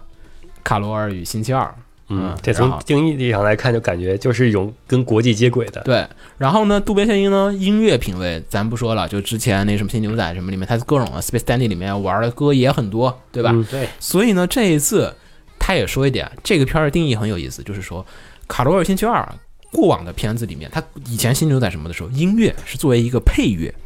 嗯，他这次说，我第一次想去做一个就是以音乐为主角的一个片子。对，就这个片是在谈论的是这个音乐人，音乐是主角，其他人都是配角。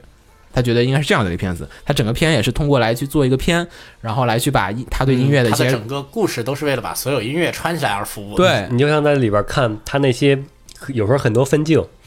就是正常情况下，呃，或者说是那个切镜，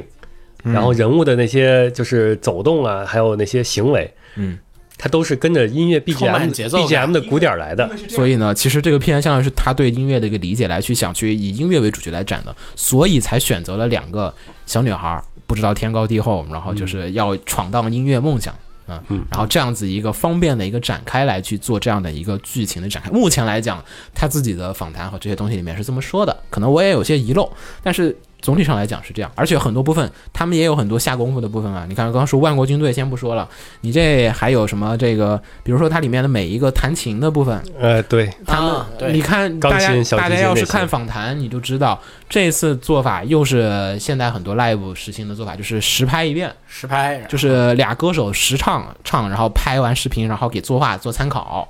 啊，然后甚至它里面有些指法的部分，可能那歌手不在，然后专门找这个弹弹钢琴的弹钢琴的或者弹电子琴的弹人琴的过那来，个然啊后弹幕里也有，就是说，你像这个他钢琴的指法和那个小提琴的指法都是完全吉他的，嗯，啊，就后边儿在第六话里，啊第六话啊，所以在这个部分下来讲，他们是音乐上面是自然而然是有一个很高的一个水准的一个呈现的，因为他人家就是、嗯这就是衡量的第一个标准是在这个音乐上面。嗯嗯，好，你继续。好，第二个，我喜欢的是关于 AI 音乐的这方面，就是这个说白了，这个 AI 你可以指代的是现代商业音乐制作的，大的一个流程模式。嗯，对，这个模式它在在这里边儿给它定义成了 AI 音乐，所以这也是当那个目前看着像反派那边儿吧，那边儿出来的歌曲，我感觉还有除了女主这边儿在第六话音乐节其他人唱的这些歌，嗯，并没有体现出来跟我平时听的歌有什么区别，但结合他们说的话，就是那个劝诫女主这些话。我的感觉就是，所谓的 AI 音乐其实就是一个符号，就并不是我自己想唱的这些对歌，而是那种就是商业化模式下，就是分析出来是听众喜欢听这种东西，然后才要求你唱。为什么这个东西我感听不出听不出太大区别？可能就是因为这些东西也是那个为了为了为了让你喜欢，对对，就这好矛盾啊！这个片儿就是我的目的是为了讲这么一个故事，但这些曲子又但这是些曲子又全是为了让你喜欢。没有问题，就是 AI 创造音乐就是为了让你喜这欢很，唯心论，不好说的。嗯，对，只不过是。这些让你喜欢的歌，并不是唱歌的歌手自己本来想创作的这东这西，很唯心论啊，嗯这很复杂。非常复杂，所以说最开始就说很嘛绕。他最开始对说特别这绕啊歌没有灵魂，这歌有灵魂，这本来就是一个很违心的。对，就是你 AI 也有灵魂。个人感觉啊，他有伏笔。就是他那个打工的时候，女主打工的时候，不也有说那个要那个照顾呃 AI 宠物嘛？因为嗯那个他们也有心情嘛，可以感觉这个世界啊的 AI 已经有已经很高级了，，嗯对，P- 那个 MV 那集那个就是很很恶劣的 AI。那嗯如果说用 AI 来创造音乐，这个创造音乐这个 AI 多了之后，那这个 AI 是不是也他自己想创造的东西了？嗯，嗯，应该会有个几集来讲这个事情，我觉得。二十四话呢，一般来讲应该是会做得到，因为就是这个只需要三到四集的一个单元就可以对，做但了。只要是看这个片现在这个趋势来讲，已经走到上音乐节，然后给人带点热场，然后受到了第一次挫折，然后被大佬赏识，这一条线走下去，我觉得中间不差别的东西但是也足够把他的东西做完。对，但是你其实你想，就是《星际牛仔》那个，咱们这还是渡边信一自己的作品嘛。你想，《星际牛仔》里面其实讲他跟茱莉亚的关系，他看他前女人的，啊，对，对那也是后面才说啊，你前面没有啊，前面都不说 Spark 是一个什么样的人，你都是一直一直到到后面对吧？然后他有什么仇人，然后有什么嗯，就是恩怨情仇，当年我们是好兄弟，然后后来反目成仇，那都是动画很后面很后面的事情才了，突然加。你看这一集演唱会第六集对吧？然后还新加人呢。嗯对那大佬是之前可能有提过两句吧，但是那大佬从来没有过就是说单独给他一个镜头，这人登场对吧？这一集就登场了。对这这还有台词说明是个重要角色，我觉得肯定就是你，因为他是顶级大佬，那你最后面你肯定要跨越他，你肯定要跟这个人有所的一个联动。来，你继续。嗯，主要就这两点。嗯，好，嗯，然后要先来听众吗？还是我们先说说？先说说吧，先说先说说，先说说吧。其实我个人看到第六集了，我觉得观感还可以，嗯，但是呢，就还是有点像纪元的一个问题，就是说这两个片儿都很私人像，就是都是有一些不明觉厉的点。就是你看纪元的片儿哈，大家都很多人说觉得酷炫，对吧？啊，对炫，炫。但是呢，实际上它本身的内核，阿宅可能对东西没有什么追求，好看就行，对吧？然后跟这片儿一样的，有可爱的女孩子，整个片就基本成功了一半。我觉得日本动画 有算是有这么一个不成文的规矩吧，啊对吧？嗯就是其实人设要好看嘛。人设好看嗯，但是呢，所以这个片子在目前这角度上来讲还可以，因为就刚才我们说，《星际牛仔》也是一个到中后期之后，然后你飞的剧情，对吧？对，是相当于他自己单独有几集讲他失忆，然后他以前是什么样的一个人，那那是有几集的时间单独的讲的。对，把这剧情挖出来以后才开始。对你现在这结构，显然我感觉目前这音乐剧在这儿地方，相当于是第六集，相第五集相当于划了一刀，前面的故事已经基本结束了。后面的该怎么样去挑战自我，已经是后面的一个事情了。嗯前面几集是为了塑造这个主角团里面的，呃，小哥对吧？然后还有那个大叔大对吧叔？每个人人物性格，然后大家是什么什么一个东西。对，前五集已经勇者们组成团了，对第六集要开始上路了。对，现在其实这个故事，我觉得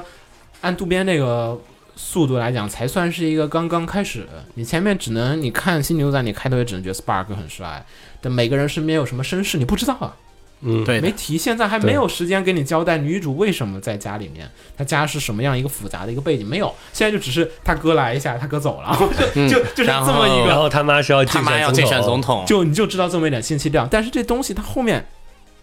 要出现，肯定，对吧？我觉得应该是会出现吧，因为这个你这里边你看出来这些就几个大佬，就是都是那种很就是很商业化那种，就是很那那边对冲基金的，然后这边是音乐节主办事儿的，特别多，啊然后那边总统的，对，嗯都是那种就是在普通的整个火星在我们手上。，对老百姓眼中，那那就那几个都是那种很权贵那种形象的，嗯，然后这边然后这是边是草根，草根的追逐贺梦为想草的，根，嗯就是那个不在乎收益的，而且我为了去仔细的避免太多的臆测，我也找了很多的访谈，然后还他们上还写的还挺全，大家有兴趣真去按他们上看一下，做广告啊。然后他们上也有访谈的翻译，然后我看了一下，说了一点哈，说渡边他说这个作品，他有一个出发点是这样子的，他当时写这企划是觉得说，有一点是说现在他觉得这个世界上就是在。以前的日本吧，他可能是说是日本的状况下哈，就是感觉那会儿求同存异的人特别的多，就是你有个人的性爱爱好可以，嗯就是，但是啊小现众化那种，对，但现在特别容易党同伐异，啊，嗯，就是你特别就是你不喜欢，我不喜欢你的东西，不行你就不能活下去。啊就是在过去是大家就我喜欢摇滚没关系啊，我不喜欢没有关系，你你们喜欢摇滚的人，嗯，还有人喜欢摇滚也挺好。挺好。嗯所以呢，他觉得说在音乐的面前，这些东西应该是可以能化解得掉的。嗯目前他已经出现了好几种不同的设定上的音乐的风格的区别，他连我觉人物都好像都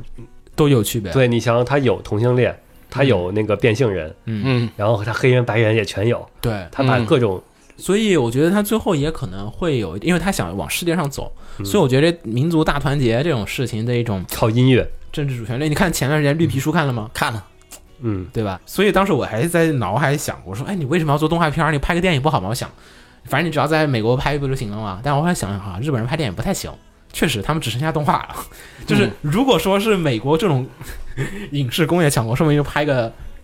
电影了。只是说你恰好是日本人做了，你渡边信一操刀，渡边信一又不是一个 实拍导演，那我就只干脆做个动画来去做这个事情了。所以呢，说不定后面他像绿皮书那种，对吧？或者说各种各样的音乐爆裂鼓手啊，就我们看这几年其实音乐电影还真挺多，对吧？对，不少，啊就是对都还都是那种反响还挺不错的，就是感觉又还可以。所以说，如果多元新一郎能处理好这个里面的这种故事的各种的交错，嗯说不定最后面能上升到一个大家都没有想到的一个点上面去。而且他也是刚才我们说跟纪元一样的，也是那种就是应该来讲可以比较容易放飞自我的，就是你不用太拦着我。从从他这个这回那个所召集的资源来看，我觉得就是钱不是什么太大问题，对就是你想怎么做。那个南野雅言也说，我也不知道，反正你做吧， 我相信你。反正你之前心里有仔，你成了对吧、s p a c e Dandy 啊，Space Dandy 确实有点尴尬哈嗯有点，Space 尴尬 Dandy 是就是叫好不叫座，因为他那个风格太跳跃了，就是太跳嗯跃了，太他考只验能电在波了。 只能在一小部分的核心粉丝里面，他觉得很受欢迎。所以这次你看这个故事柔和多吧，对嗯对吧？大众化了，大众化了，所以其实这方面，一方面是一个缺憾吧，可能，但是呢，另外一方面来讲，又是也算是一个进步吧。就是我可能想走的更大众化一点，可能大家能觉得啊，奈飞上面一放，大家都觉得啊，不会是觉得是个阿宅的一个动画片，它讲述的是两个小女孩怎么为音乐梦想梦想而奋斗。你斗，这么你这么评价，我想起来新那个新海诚了，陈哥就是、呃对就是你日本人确实现在可能，当然了，我还是说几元那个是一个路子，嗯没得说，对吧？Oh, this is Japan，就是那个是人家 cool Japan 是真的是它本身在 Japan，而不是为了你向世界妥协而改变你的一生的一些这种观点。所以从这个角度上来讲，这个片儿还是有很多值得期待的一个点在。唯一的问题呢，就是现在的故事看到第五集还是有很多我们觉得不太足的点。其实上次我们录的时候，我跟子墨是批了很多的，嗯，觉得音乐制作过程没说，对，那个做歌儿就做歌儿就跟搓个魔法一 样， 比搓魔法还简单，你都不用前天晚上准备，我靠，就当当场戳但你第六话你也 看了，啊，没搓出来，对，然后就就用了之前的旧法 术，嗯，对，嗯，做音乐题材，你这音乐得写实啊，不是你这作曲不能说你这小女孩，你要上清音那种。对吧？你跟我说， 你就别在乎女高中生为什么弹吉他那么牛逼，不要再说这个点了，对吧？你这是动画，对 吧？所以说我觉得这个就是音乐音乐剧的音乐童话嘛，就有点就是童话了。他那个会遇到很多困难，但正常情况下遇到困难就是想就是很纠结很长时间，你得寻找方法吧。寻找方法，然后他这里边童嗯努力用用一种突童话破的方式，就是相当于是他会遇到很多困难，但他会呃碰巧儿会遇到解决困难的人，碰巧每次都能遇上。多了你就不行了。呃，会不会遇上呢？你是有概率的遇上的。就是有一点儿，现在有点儿看爽片儿的感觉，什么困难女主们都能跨越，就是就是，我就觉得反正她肯定一帆风顺，后面一旦出现一个什么问题，一定会一女定主会能遇跨上越，大佬或者女什主么跨越不了的就是天降贵，你看现在不是吗？但是吧，他可能只是也没有表现出来。我就是说嘛，嗯就目前来讲，我就们是就需要你表现出来一就点，有一点儿想，就是你看，我还是推荐那个之前大飞给前年咱们录四台联播的时候，大飞不是给你推那个 Blue Giant 嘛，真的去看一下，太好看了。就是一个日本的一个男生、高中生、初中生怎么样去一步步的成为一个萨克斯大佬，然后进入 jazz 乐的巅峰。里面有很多刻苦的努力啊、奋斗啊和这个写歌的这种。不是写歌，就是练习的这种苦恼，以及他还有表现出的这种惊人的天赋。但这里面你看，天赋他没有，先不说那个困难了，他的写曲就是随便，对吧？嗯但是你这困难的克服，就是没有感觉他们是天才，目前没有感觉他们天才吧，就只是设定上说他们很牛逼也没有设计上也没有说他们很牛逼，啊嗯，他们只不过是一个曲就按火按按照他们说法爱是唱有有灵魂的音乐，啊！其实就是可能就是，呃，其大部分音乐都是满足自己的，就是满足听众的需求，是，然后只只有他们是自嗨创创造了自己的音乐，是那其他人的束缚这方面，也没有体现出来，就就稍微没有体现出那种不同感和那种就是我付出了什么，获得了什么那种一份耕耘一份收获，对吧？嗯就是你看励志剧里面，就是像前几年引进那个电影叫什么《垫底辣妹》，啊，那嗯种也是一份耕耘一份收获。你总不能说我今天说好好学习，明天我就好了。嗯，呃，就是就是说这个东西的这个困难感其实是应该体现出来的。你如果电影大卖是一瞬间就过了，那你这中国这个几千万广大考生肯定不乐 意，就就是有这么一个小小的这个问题在这个地方。嗯，它重点我觉得是指的是那种就凭自己爱好创，就是独立创造音乐的人，如何在这个整个这个目前他这个 AI AI 音乐统治的世界下活下去，给他们一些空间。我猜最后肯定就是女主们成功了那一次之后，嗯，她最后结果不是表现女主怎么着到到巅峰了，而是我也应觉该得应而该啊是女主回家了吗？不是应该是表现出来，在女主的这个感染下，更多的对年轻人一起啊去投入到自投己入的到音乐梦我也想，我也觉得应该是这么一个氛围，可能会比较切合它这个主题，因为它的目的是为了让这种大家嗯求同存异嘛，就是你 AI 也互相理解，对吧？都是好歌，嗯，大家都好听，嗯，所以这方面有点小小的问题。然后最后就是 AI 音乐，我觉得可以用它，对到底看它是怎么用。到底 AI 音乐指代是什么？现在我还倒有点是模糊觉，得它其实应该哈，嗯，我不知道他现在这资源是怎么分配的，他就应该再找一个更电子点儿音乐的制作人，然后做这曲子曲风区别大一点儿。嗯，现在就有点儿，哎我也听不出来啥歌是 AI 哎你做设的，对你设定说他是 AI 做的，他就是 AI 做的。你听不出来那关在音乐节上，其他的歌曲啊那是不是 AI 做的，你不知道不，知道。是啊，就是这太迷了，就这个就特别迷。这这有一点点的就 AI 音乐到底指代是什么？是什么呀？嗯就是有一点点，可能后边还能说清楚呢。嗯，反正现在看就是两个小女孩儿，然嗯后在世界闯荡，然后实现音乐梦想，然后科幻设定完全无视。 目前目前这个那个音乐节跟现代音乐节有什么区别？ 呃，没什么区别。我这一点儿没有，没有音乐节有什么区别？那屏幕中国也那么大好吗？就中国好多呃那个同一首歌什么那个，因为屏幕比那大的还有。未来那个其实我还有点子，我推荐大家看一下那个 Macross Plus，要是没看过去看一下 Macross Plus 那个 AI 那个 AI 歌手，对那个沙哎朗的那个撒朗沙朗的那一段真的做的特别的好。那今野洋子写的第二季，我记得第二季，第二季的开头就有一段那个演唱会，今野洋子完全就是全新谱写的，因为它里面也是科幻设定嘛，对就是说他们做了一个人工智能，这人工智能能唱歌，然后呢，世界上最火的歌手现在是，然后实际上背后呢是这个女主，这个也是这个脑映射，然后去操控，嗯那个其实也是 VTuber 嘛，然后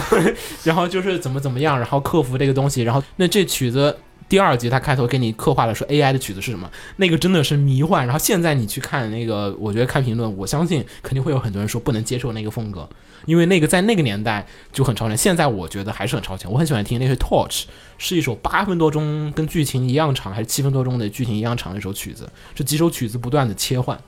嗯它给你展现了未来的音乐大概是什么样的一个那种魔幻科某一幻的种方向，嗯当然，那个东西也有点，它就是刻意去塑造对抗，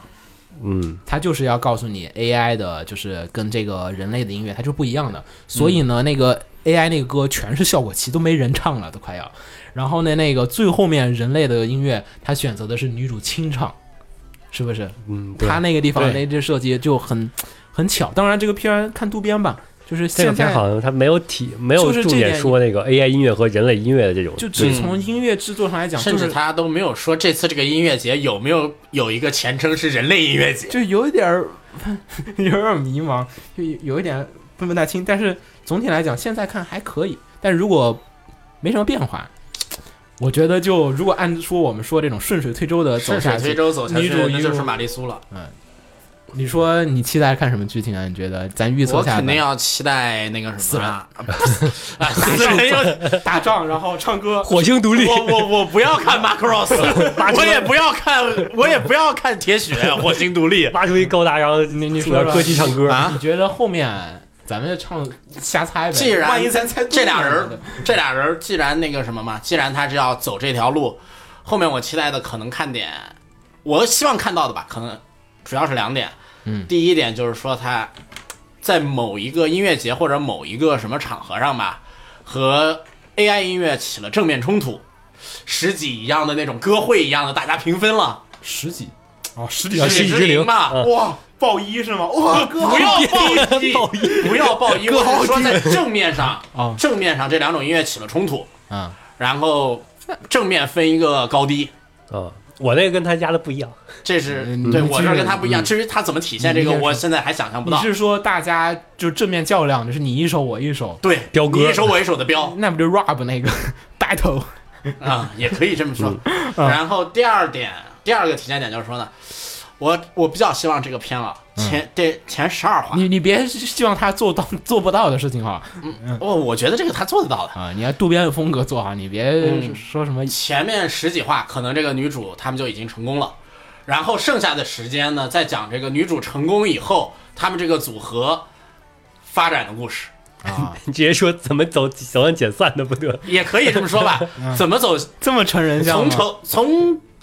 从底层到巅峰，再到衰落的一个故事完哎了，完一定要衰落吗？啊，不一定要衰落，也可以也可以功成名就，功成名就，然后退隐山林隐山林，然为后啥要退让隐下一代带起了下一代的梦想，下一代起来了嘛？带起了新生，我们就可以慢慢散了。，我不想看你这故事，不好嗯看。嗯行，那秦九说，你你就那个我想的是前十二话，不是不是他那种就是彪哥对决 为什么你呀？现在已经只有只有六话了，呃，你已经来不及了。我就想的是他他那个最终的跟 AI 的对决，不是跟别人对决，嗯，而是那个他们火了之后被那些大佬看上，然后让他让那两个女主去演唱他的演唱 AI 音乐，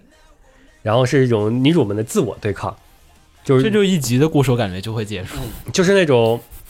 你走入了大舞台之后，然后那个经纪人就是帮他联系完了之后，制作好了之后，整个这一路就跟那个女主的初衷不对，啊，就是那个我总觉得经纪人会无意中做错事儿，嗯，就是他做成了，了那个就是女主所不喜欢那种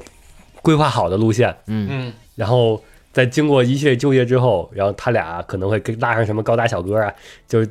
放弃这些，再重新再回到草根儿，再来一 遍。好拖沓呀！这故事，就是你继续。就是从草根儿就走另一个方向来一场那个轰动的、轰动的，就是成功的一个演唱会。啊有我吗觉得吧，他的意思就是说啊，前面这半儿我们看的不是一场音乐的革命，而是一场跟着那个什么，跟着潮流走上去，然后发现不行，我又撤回来，然后我们去搞革命的故事。嗯，前面是一个改良派、维新派，我们先维新、维新维不下去了，我们要革命。就是女主本来以为他们是自己奔着自己梦想走的，结果走到最后，就是他们越成功越发现被绑架了。啊对吧？这好套路啊！我感觉我看过一万个这样的事儿，这不是很标准的剧情吗？这太标准了。嗯但你是想这看吗？我觉得就太标准了，就好没。嗨，我觉得吧，还不如外星人入侵，我也然后大家靠唱歌来解决问题。嗯也挺牛逼，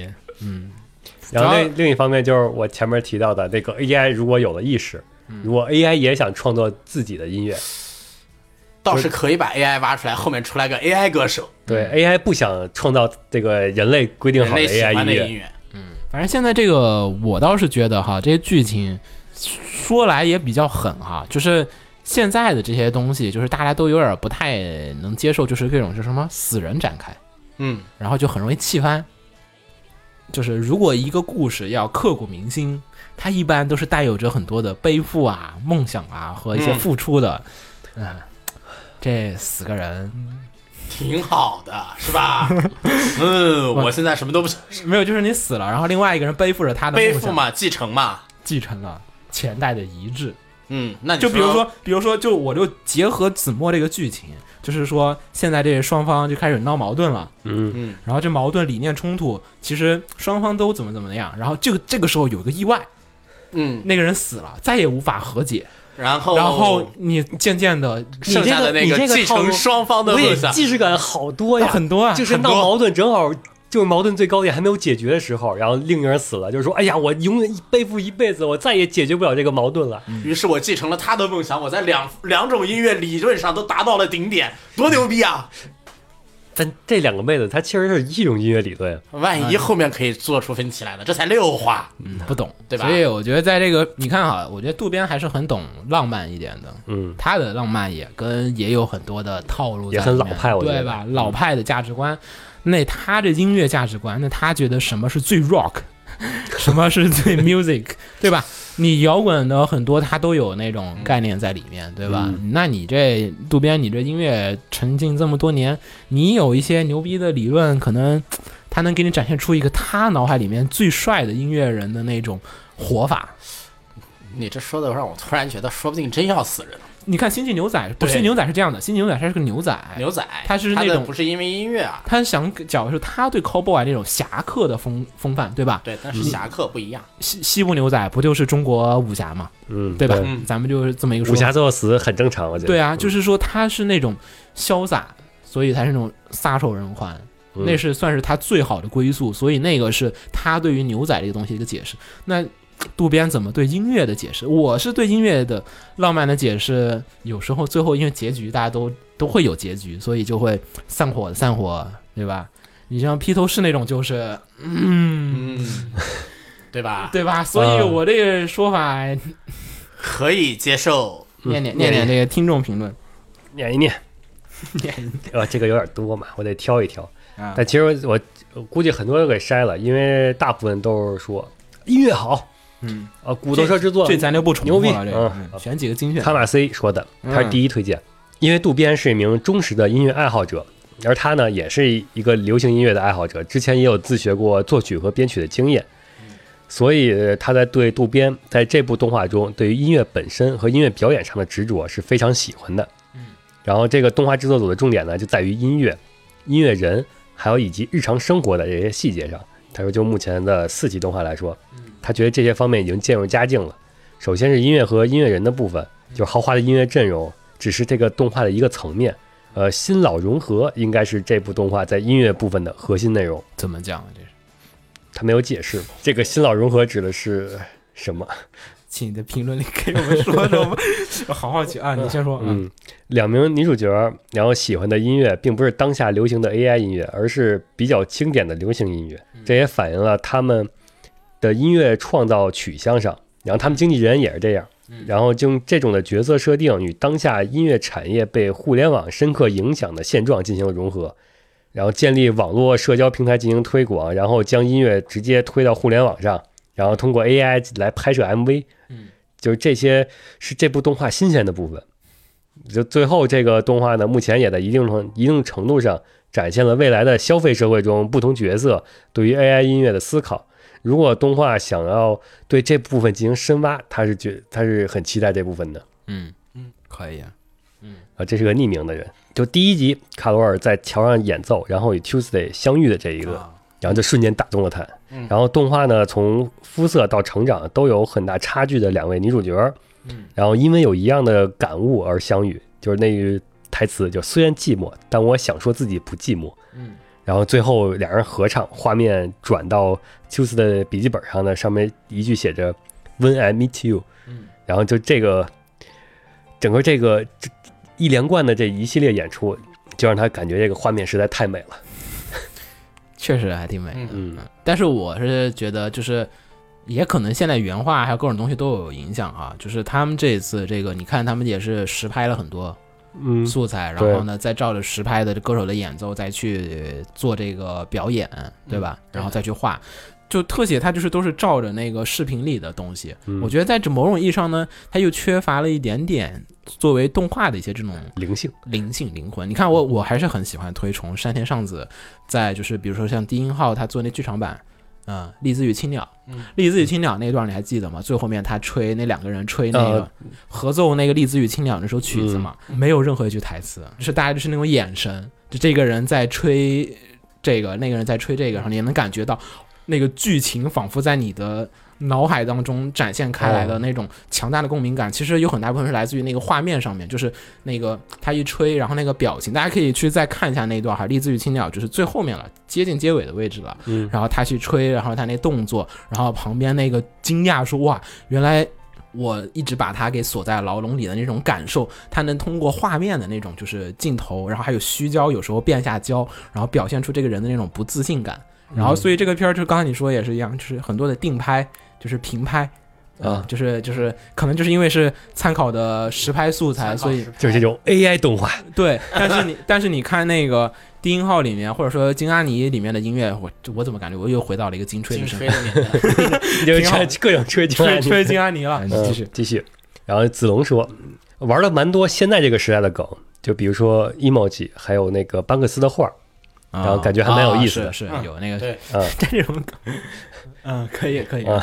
然后整体风格让人想到了那个 Megalobox，啊，就类似于在赛博朋克世界里那种无名之辈不断前进的感觉，这么硬核吗，大概都是那种草根儿奋斗的那种感觉啊吧。不上位就会死。啊你这要是赶 Mega Box 那个世界观，还感觉有点带感，就是片儿感觉都变了，那边 AI 拳击是吗？就是海选啊，那会儿好像要靠也也海是也选像拿 AI 上市民权，对海选哦对海选然后你嗯海选成为最牛逼的歌手，然后有一个这音乐音乐比赛，就我就是比如说什么那个《火星好声音这个名字的问题，》， 就诸如此类的，然后就是怎么打动各个评委，然后一路 那是另一个片 了，不过也会很有趣。我不知道，我不知道有没有趣，我不知道，不知道不知道，我瞎说。嗯，还有吗？这是第二推荐的。然后前面也是先就是先简介了一下这个片子整个的背景吧，就是渡边贤郎嗯啊、骨头社呀、这这些，啊这这我说过这了些就跳过了。嗯然后他主要提到为什么是第二推荐，因为整个故事的设定和逻辑走向看起来太熟悉了，就尽管拥有一个虚拟的火就星城市的设定就是，我们说这个就是太过于顺了，所以就顺到了就是是一种传统套路，一定会有遇到挫折，一定能跨越，跨越不了也会有贵人相助。然后女主没事儿会帮助一个什么素不相识的人，这个最后这个人是个大佬， 就诸如此类的情 诸如况。此类的桥。然后说画面多多少少的细节，就是很难让人不去想到这是翻版的纽约。然后每集经纪人开头那段自我陈述，又像极了是草根音乐人最终通过一系列难关，然后一次演出彻底闪耀的剧情模式。嗯，就这些他是最觉得不喜欢的。但是他就说，渡边监督说了，卡罗尔将着重刻画那个艺术家创作的点滴过程。 等会儿，等会 儿，等会儿，这我不 爽。哪啊来的艺这我 术不爽。家？他继续说，他继续我说。我觉得他可能是看也是看那篇访谈，他只不过总结做的有点错。啊嗯但是目前我没有感受我到。啊没看到这个东西。嗯，然后那个作为渡边自信一作的卡罗尔，然后他是依然相信这个原创故事的这种不确定性和未知能带带给他更多的惊喜。嗯嗯这个监督在每一个作品上面都会带有无比的自信， 没有人会说，我觉得这作品可能不太好，大家稍微，只有我们录节目会这样，好吧？我会 说这期节目有点不太好，啊大那家咱稍微听听就 行。因为人家有商业背景的，嗯，你卖一个片儿，我跟大家说，我这个片儿不太好，你们大家且看，这 这不是找抽 吗？嗯，这这这确实没办法，这就是商业访谈一定会面临的一个局限性的问题。嗯我最后说一个哈，就刚才我说即兴那个地方，我为什么我觉得总会觉得有点安排好的部分？一个是它定拍的那个东西在那儿，嗯，就感觉机是固位机固定的机位。但是也有很多深层次的内心。我你们看过有一个视频没有？是在法国的一个火车站，就是一个男的在那儿火车站不是会偶尔放一些钢琴吗？啊对有一个哥们儿在那儿弹钢琴，有一老外，我那个好 YouTube 多 YouTube 上我关注他了，就是他路过。然后白衣小哥路过，然后一块儿弹那个钢琴，然后就是本来一个人在弹一个曲子，弹的一般般，然后另外小哥加入，变成了四手联弹，然后两个人弹着弹着，这曲子弹飞了，他开始弹的是触不可及，啊，然后就越弹越变成另外一个曲子，然后就，然后你就觉得啊，那种音乐的美好让人相会。那个视频我现在都就是那种、那种美好的感觉，我不知道是该怎么，因为那个是你知道啊，你会感觉是他们是素不相识的人，然后那种相遇的美好的那种感觉，嗯，你会因为他有那种视视频他是那种人拍的那种，，对对对，就有很强的真实感，还有就是你会幻想很多的美好，他没有给你很多因的为细他节。那块拍的时候，你还能听到旁边的旁边那那个个爆爆炸炸声声儿儿，然后然后人那从个那儿走过挡住镜头。对哦，就那种感觉，我不知道动画里有没有办法能做出来，但是那个真的感觉太那能体现出来随性的那种感觉，是那个真的就是我感觉到哇，音乐真是美好的东西，会一个音乐真牛逼，就是你可以跟路不相识的人在路边。旁边谁在唱首歌，你或者说在弹一个什么乐器，你也加入进去一块儿那种音乐的美好感。嗯，可能这方面，嗯，这个片儿不知道了，这已经是超出了我的想象的范围了，不知道怎么实现它。反正这片儿还行，然后大家有兴趣可以再看一下。只是说目前的走势上来讲，如果它不变，有点意思可能不太行。嗯但是他不变按这个走势，我觉得他十二渡话就边也结束不了。至于是，嗯就是渡边这做法也应该不至于，可能就我觉得就是每五集一个章。哦，现在第六你看已经加了新角色进来了，嗯对加了新然后角色机进来遇也变了，它对后面的路也变了，所以咱们再看看几集，说不定第十集你发现我靠，展开往另外一边走了，嗯，说不定到第十集。嗯，或者说。你还有伏笔呢，他妈还没来抓他呢。呃，对他只是他哥回去了， 对他哥这个回去还没交代对后面的事儿呢，是伏笔多得很。他要想改，绝对，我觉得就说不改的可能性反而比较小， 就因为伏笔太多了，就是呃嗯你能在 各个大佬的之间的那些背景嗯就够说的了。是对，可以好。呃，那那该怎么了？第二个字幕，那我推的第二个片就是那个 Mix，嗯，嗯，安达充的 Mix，对，这个还是讲的是明清学园的故事，嗯，这个你要是之前看过《看过棒球 Touch 英豪》，对，《棒球你英就豪嗯会》比较熟悉他。嗯动画一开始不也是直接先告诉你这个是嗯因为是同一世界观嘛，同一世界观嘛，他告诉你是二十六年前上山带领着明清棒球部拿了甲子园，那么然后现在有一对新的双胞胎进入了明清学园，然后他们他们要带领着明清学园野球部、棒球部，嗯，再一次杀进甲子园的这样的一个故事。同时，在这个故事之间呢，还有年轻的少男少女们酸酸甜甜的恋爱故事。嗯两兄弟是两兄弟家是跟啊那个呃，那个组重组家庭，重组家庭，然后一个带了妹妹，妹妹和弟弟，嗯然后另外一边带的哥哥，哥哥是投手，然后他们做成一个重组家庭，然后他们一起进了明清学园，然后这对兄弟一起进了野球棒球部，嗯，然后他们要一起，然后就开始在棒球部里面青春奋斗，最后走向甲子园的故事，嗯，然后同时还发展了很多安达充式的啊恋爱故事、恋爱恋爱故事喜剧，嗯，一部然后这个作品的话，首先很大一点就是你不得不提安达充，因为其实我觉得很多的，如果是八零后的听众，我相当于我觉得应该大家都很熟悉，就是 Touch，就是棒棒球银行或者叫邻家女孩，好像有一版翻译，那个邻家女孩，我记得是台版。台湾翻译。台版这个翻译让人直接感觉这会是一个恋爱类型的片东西，但实际上这个片它棒球恋爱两方的重要性几乎是一致的，嗯，一样重要。对，然后安达充呢，其实常年以来都是以棒球加青春，棒球、青春以及其他体育运动，这这其实 Mix 是他呃是多少年是多少年前几年反正是才开始才才开始没多久。，对开始的不久的一个新联赛，然后是他在了他，我记得是他在他六十多岁的时候开的。嗯，然后是个月刊，就对嗯因为年纪大了，所以其实是个月刊，所以你要是看漫画的人，其实真的很痛苦，很痛苦，就追是得很累。现在才十四卷单行本，嗯，嗯，但是你按照他过往的速度来讲的话，已经完结了，已经完结。结了。过往速度这些年应该三十来卷完结了，对，但是现在才写了一半。我觉得不知道，不知道，反正就是差不多是这样的一个作嗯品。如果你不熟悉棒球英豪的话，我觉得也没有太大的直接关系，看不太没有任何影响，没有任何影响，只是说你看少动点画应该直接不太影响。就是你们只是少点乐趣而已，但不嗯太、太多的影响，因为它其实相当于是接着的是棒球银行，就是 Touch 的故事后续，其实，多少年之如果后让我来解释的话，它其实续的不是棒球银行这个故不事是，它续的是明星学员这个平台。你说说推荐理由吧，我还是想听听你我说推荐理由啊，推荐因理为我由，觉得哈，你是是不是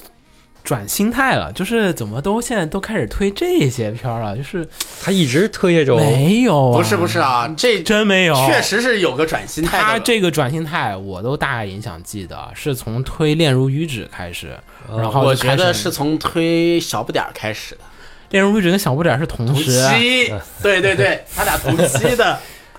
就去年一月份还是去年四月份吧，应该离得很近。对，你就对突然以前你都什么魔法少女育成计划，你这不，这个心态改变吧，其实我倒觉得不是心态改变，因为魔魔宝玉那种东西我还是很喜欢，但是最近的啊那类作品没有能够打动我心灵的。啊没有触及。你想想最近有啥黑的？刀剑神域不黑，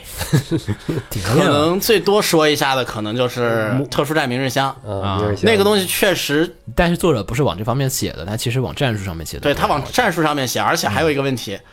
那个动画做的质量真不行。啊，就只能说那个黑子墨沉寂下去了，白子墨开始抬头了。 这没办法脑补。是啊我也不想脑补了。继续说吧，继续说吧，就来来，然后嗯说说你这推 mix 有什么原因？你是安达充粉吗？我是 touch 粉啊、但是 H 二你看了吗？ ，H 我没看，然后你安达充你还看过什么作品我看过他那个游泳的作品？Cross Game 呢？ ，Cross Game 看了，啊、然后还看过他那个游泳的漫画。啊，来吧，说说看吧，你推这片儿的理由和一些你觉得推荐的一些点。我推这个片儿的理由，第一就是说这个片儿你可以，它的节奏其实挺慢的，对对吧？然后我呢，觉得挺好的，嗯其实节节奏很舒服。然后呢，说在这个年代下吧，说是我累了呀，什么回来看这个片儿的时候，看的很舒服，很开心。我觉得有一点哈，就是你现在很多作品都是，它都是冲着要改编，就是多少多少话内对，完成几多话少多内少就要完成多少故事，所以塞得特别紧。对但这个没有塞得那么紧，然后让你看的时候你就觉得很舒服，中间有很多的空闲时间吧，可以说，让你自己能够把东西放下来，嗯是挺好的，就是是在这个挺好的一个地方。然后还有一点就是说呢，Touch 里一直留了一个遗憾，就是说你打球打得好。恋爱就不一定，Touch 里留了嗯这么一个遗憾嘛。然后在 Mix 里有看漫画呀，他好像要搞一个双丰收，看这个架势，Mix 现在这几集铺的这个架势，我觉得是他会把那个两条线都处理的比较的 happy 一点，嗯，不太会再像 Touch 一样让人有时候会揪心了，还 Touch 经常揪心，嗯但我觉得那也是这个作品的魅力所在啊，就是因为它揪心，所以说才那是 Touch 的魅力所在，啊是对吧、嗯 m i x 的魅力就是大家不揪心也能好好的打棒球那天我跟秦九说去看《棒球英豪》，他没看，啊没。看过 Touch，对对你看了吗？后来没有你我补了吗我补的是 Mix 嘛，叫你去补《棒球英豪》，就这个呃，我我我，Touch 那段时间电视上天天演，你为什么没有看呢？对啊，你跟子墨的岁数应该是基本同步才对。你看的是什么呢？对那啊，段时然间，后北京是有演过吗？有啊，那个耿莹特别喜欢，就是老跟我说哇靠，这歌怎么你怎么别说唱嗯北京台了，你要你要考虑甘肃台都播过，北京台能没有播过吗？那我当时看什么呢？反正我没有印象，我看过《棒球银行》。你居然没有看过这个，突所然以让我本来是惊讶叫他到去了补这个来着的，嗯，这人没补，没没得说了，嗯，然后再来说一下，就是说这个 Mix 这个片吧，它不单单是一个棒球片，它同时也是一个爱情片。嗯，但是嗯，但是他这个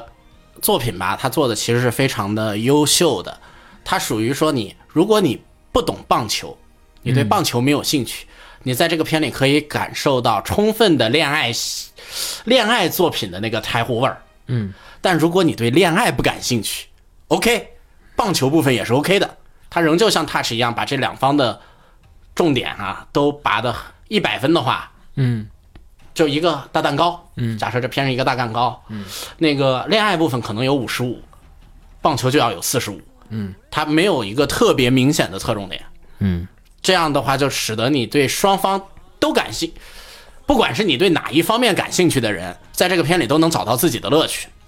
这个片儿，哎，这个片儿咱们推荐里面排名排第多多少？应该是有不少人推才对，我觉得是的，这个排第四。哦，排第四是吗？嗯那很牛逼了啊！因为 Mix 呃我也勉强算个原作党，然后就是单行本期间，咱们在西果还买漫画的时间，我已经买了 一套，然后只是后来这个台版漫画在国内比较难买，所以说后来就没有接着看了，因为加上是个月刊，月刊所以特其别实慢追月刊其实是一个你懂的，其实是一个。比较伤的体验的，我现在只有几个 Web 载的我才老看，因嗯为如果你不在那个时候看了之后，它下个月就收费了，你必须看最新的，最新一话免费。月刊主要是你月隔刊一个追月悬很累，嗯尤其隔一个月，有时候遗忘，再隔一个月，再隔一个月，我好多。对，嗯，但你越看有一种体验，就是你隔一个月，你还得先把前面一块 给看了，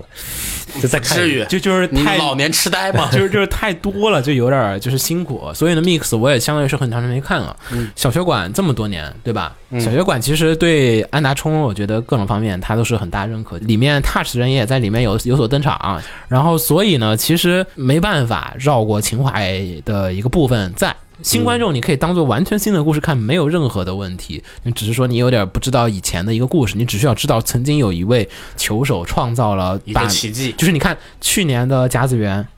去年的杂志园那个太喜太太嗯太对吧？嗯就就非常的戏剧性，所以其实甲子就是甲子园这种棒球的文化，在日本是非常非常非常的就是受人所尊敬的。我觉得稍微给我点时间，我吹一下安达充哈。就安达充其实是一个非常强的改变了当时的一个棒球格局的。你看我们墙上贴的这个巨人之星，巨人之星是那个在安达充之前的第一个创始的一个就是神作，国民级作品，讲的什么？讲的是就是怎么一个特别牛逼的人，经过那种就是难以就是什么小时候他爸为了训练这个小孩儿，就是打棒球是拿篮球砸他。然后就是每天就是超强度的训练，然后最后面靠毅力，就是他们叫根系运动，嗯，就跟是进就是靠根性，就靠本身自己的努力就能成功的这样的一个作品。那个之前的棒球都是就四驱小子那种，就是其实不是在讲这个运动的一个合理性的。但是呢，在安达充出现了之后。其实安达充很大一定程度上，我觉得是改变了这种棒球题材的作品的。安达充变成了什么样的作品呢？它其实虽然在讲棒球，但它变得更真实细腻，而且安达充花了大量的篇幅在当年的很多的少年漫画里面，你不会花很多的时间去刻画里面的人物的情感关系问题。就好多人的回忆，棒球英豪的回忆其实都不是棒球。这个棒球英豪这个翻译，所以其实也有点，也有点小问题，因为它 touch 嗯，怎么触摸就这种感觉，其实有很多的可以解释的一点。就是大陆和台湾两个翻译得结合起来。对它其实很多的是在讲一些青春的一些故事，所以其实在我那个年纪看，我当时看我是没有看懂的，我是觉得没什么意思，哪有你旁边那什么四驱小子牛没逼错啊？，当第第第一版电视播的时候看的时候，确实是看不懂啊，看小不屁孩儿得，挺没意思的。小屁孩儿哪懂这情当说赶紧打球啊！随着慢慢年纪长大，回头懂了，大概有点印对，象的时候，大概是我看这个片真正感动到自己的时候，大概是我在那个差不多我要到大一那个宿舍里搞了一个那个什么便携式 VCD 嘛，啊啊然后一大堆盗版碟，啊嗯那时候翻着时候再看的时候，才突然感觉这个片，哎呦牛逼，就是你小孩儿、小屁孩儿是看不懂的，因为它不是一个就是十五六七八的样子，对，它不是一个就是单纯的一个热血就完了的，它里面有很多的，就是说对于感情的这种小屁孩儿不太能理解的这种爱情要素在里面，嗯，而且它还有一些那个感情的背负啊什么的那些比较、比较深沉的东西在嗯里面，而且大家其实好多人都记得的很多的关于 Touch 的名台词都是来自于里面的所有的恋爱的场景，所以安达充在这方面真的是一个，虽然他画的是一个棒球题材，但是。我看过的大部分的日本人写的关于安达充的一些漫画教材，包括安达充老师之前上课我还去过一次，他在那个京都清华大学啊，然后还给人授过课，我还看过嗯啊。然后其实安达充在那个年代就是有很多的，就是这种改变的一些地方，就是在大家都在做同样的事情的时候，在他的那个漫画里面产生了一种就是新的一种门类和一种这种分类的作品，因为之前都是热血、勇气什么，就是降普三系嘛，对吧？嗯然后在安达充里面，安达充啊，还有高桥留美子啊，就是你如果看过青《青之焰》那《青色火焰》那个、那嗯啊那个电日视剧嗯电视剧，然后里面还有很多都是都当都是你对里面当时就是如果说你是在画漫画的人，你会对里面他很多的感情处理，你会吃惊，就是哇，居然有人想到这么牛逼的这种分镜处理方法，就是开拓者，就是你可能现在你很多作品里面你还能看到里面他的影子，但是呢，安达充在这个江湖啊这个历史地位上面来讲，就是没有什么好可以去多说的。即便是 Touch，那天我跟秦九我说推荐说，你这个 Mix 你可以看个三季，嗯然后你再去看一下 Touch 三季，但他 没看，没能。本来我是想问，就是说你看完三季，你感觉就是有有什么差异吗抛去这个年代感的这个问题的话啊，嗯就是你会觉得两者的作品就真的会有很大的一个区别吗？嗯，就是或者说谁更好看，就是这种很。就是很客观，对于一个完全不了解的这可以人等到扫雷时候我再说。行，然后就那你是就补完了，补完一不百是三集，啊三集补完了。啊一百零一集。其实这个片儿我也稍微看了一下现在的一个这种网上的一个评价，我也大概看了一下。因为嗯首先一点就是你说那个很吃惊，因为在这个时代背景下面，对这现在二零一九年，令和年，二零一九年，对，你 Touch 是八十年代的东西，嗯，那是昭和年，对你这差了那么三十年，啊 三十来年，嗯、你这中间就说这个作品真的不会过时吗？对吧？嗯这个确实会有一个这个问题在里面。但是呢，目前来讲，秦九你看是怎么样？你只看了 mix 对吧？嗯，我觉得挺新颖的，新颖啊对，因为因为我没有看过《棒球银行》嘛，啊啊！有一种印象是感觉这个是很老的这种处理方式，啊还是会感觉老，是吧如果我不说老，你会觉得老吗？就是我可能是因为我看了很多受 Touch 影响的作品，然后我在看这个作品的时候，啊，感觉有一点印象，但嗯是我就没有没有像子墨说的那么强烈，反而是很多东西在我看来是挺新颖的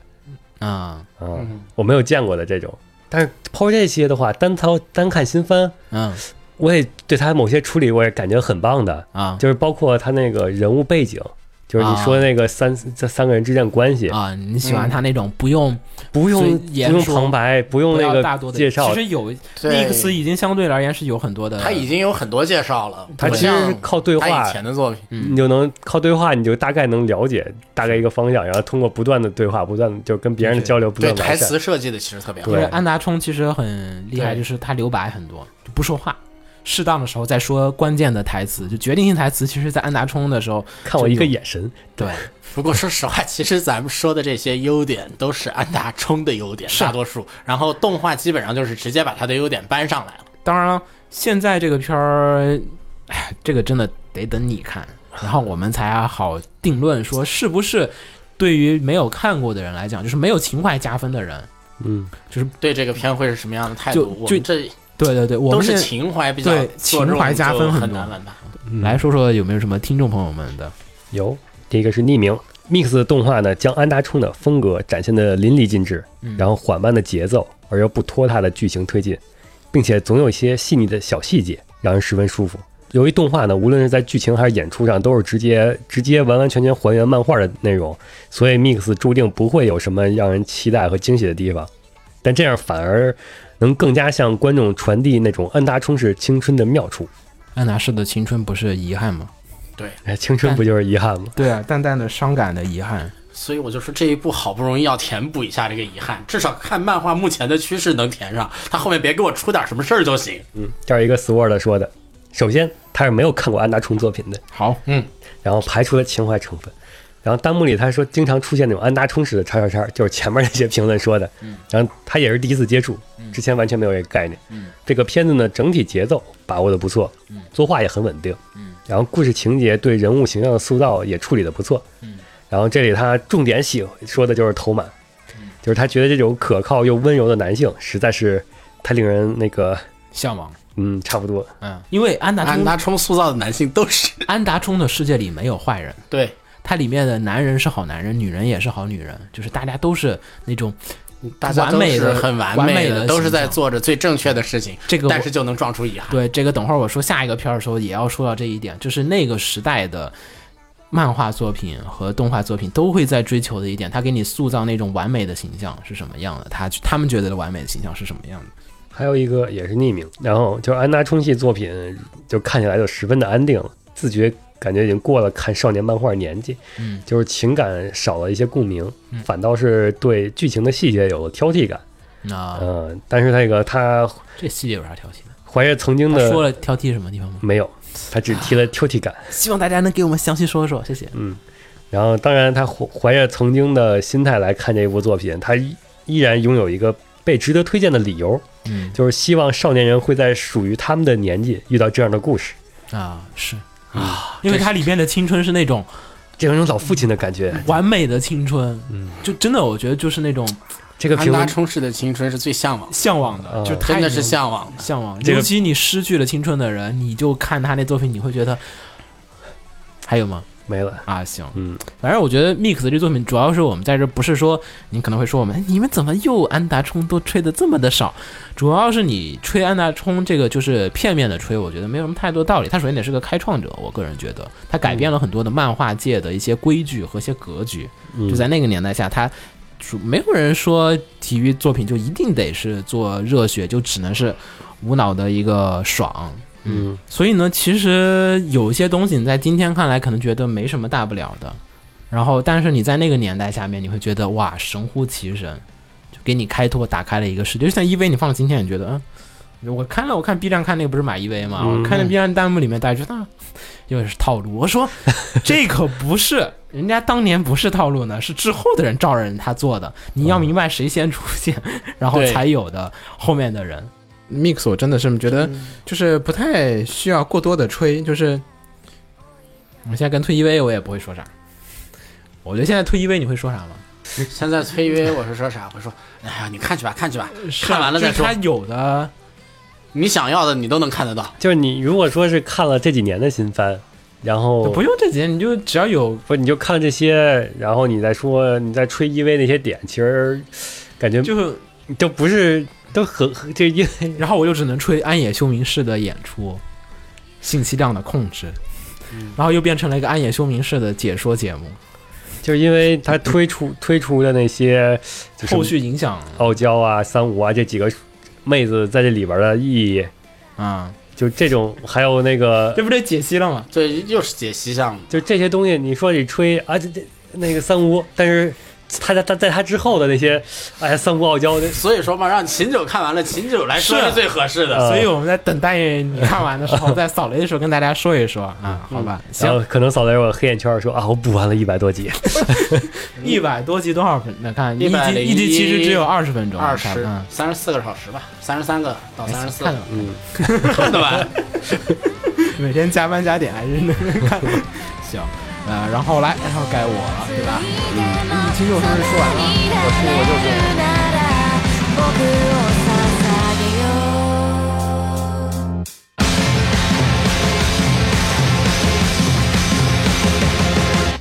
Stand by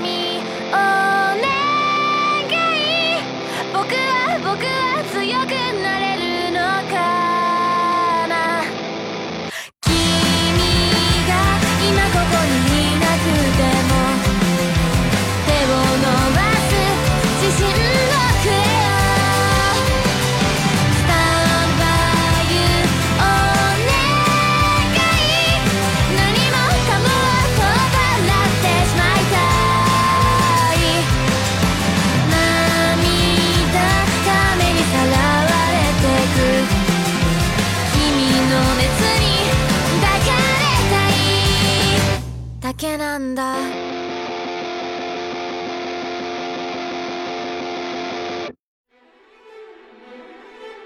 放映协会动漫电台是放映协会推出的一档半专业向的动画、漫画广播节目。每期我们都会介绍不同的动画、漫画相关知识，台前幕后通通包含。当然，我们的内容也不仅限于动画、漫画，还包含了轻小说和 A l K 之类的二次元相关话题。欢迎大家发送你想要收听的话题和更多的讨论到我们的官方微博或我们的官方微信。我们的官方微博和官方微信是放映协会，邪是邪恶的邪哦。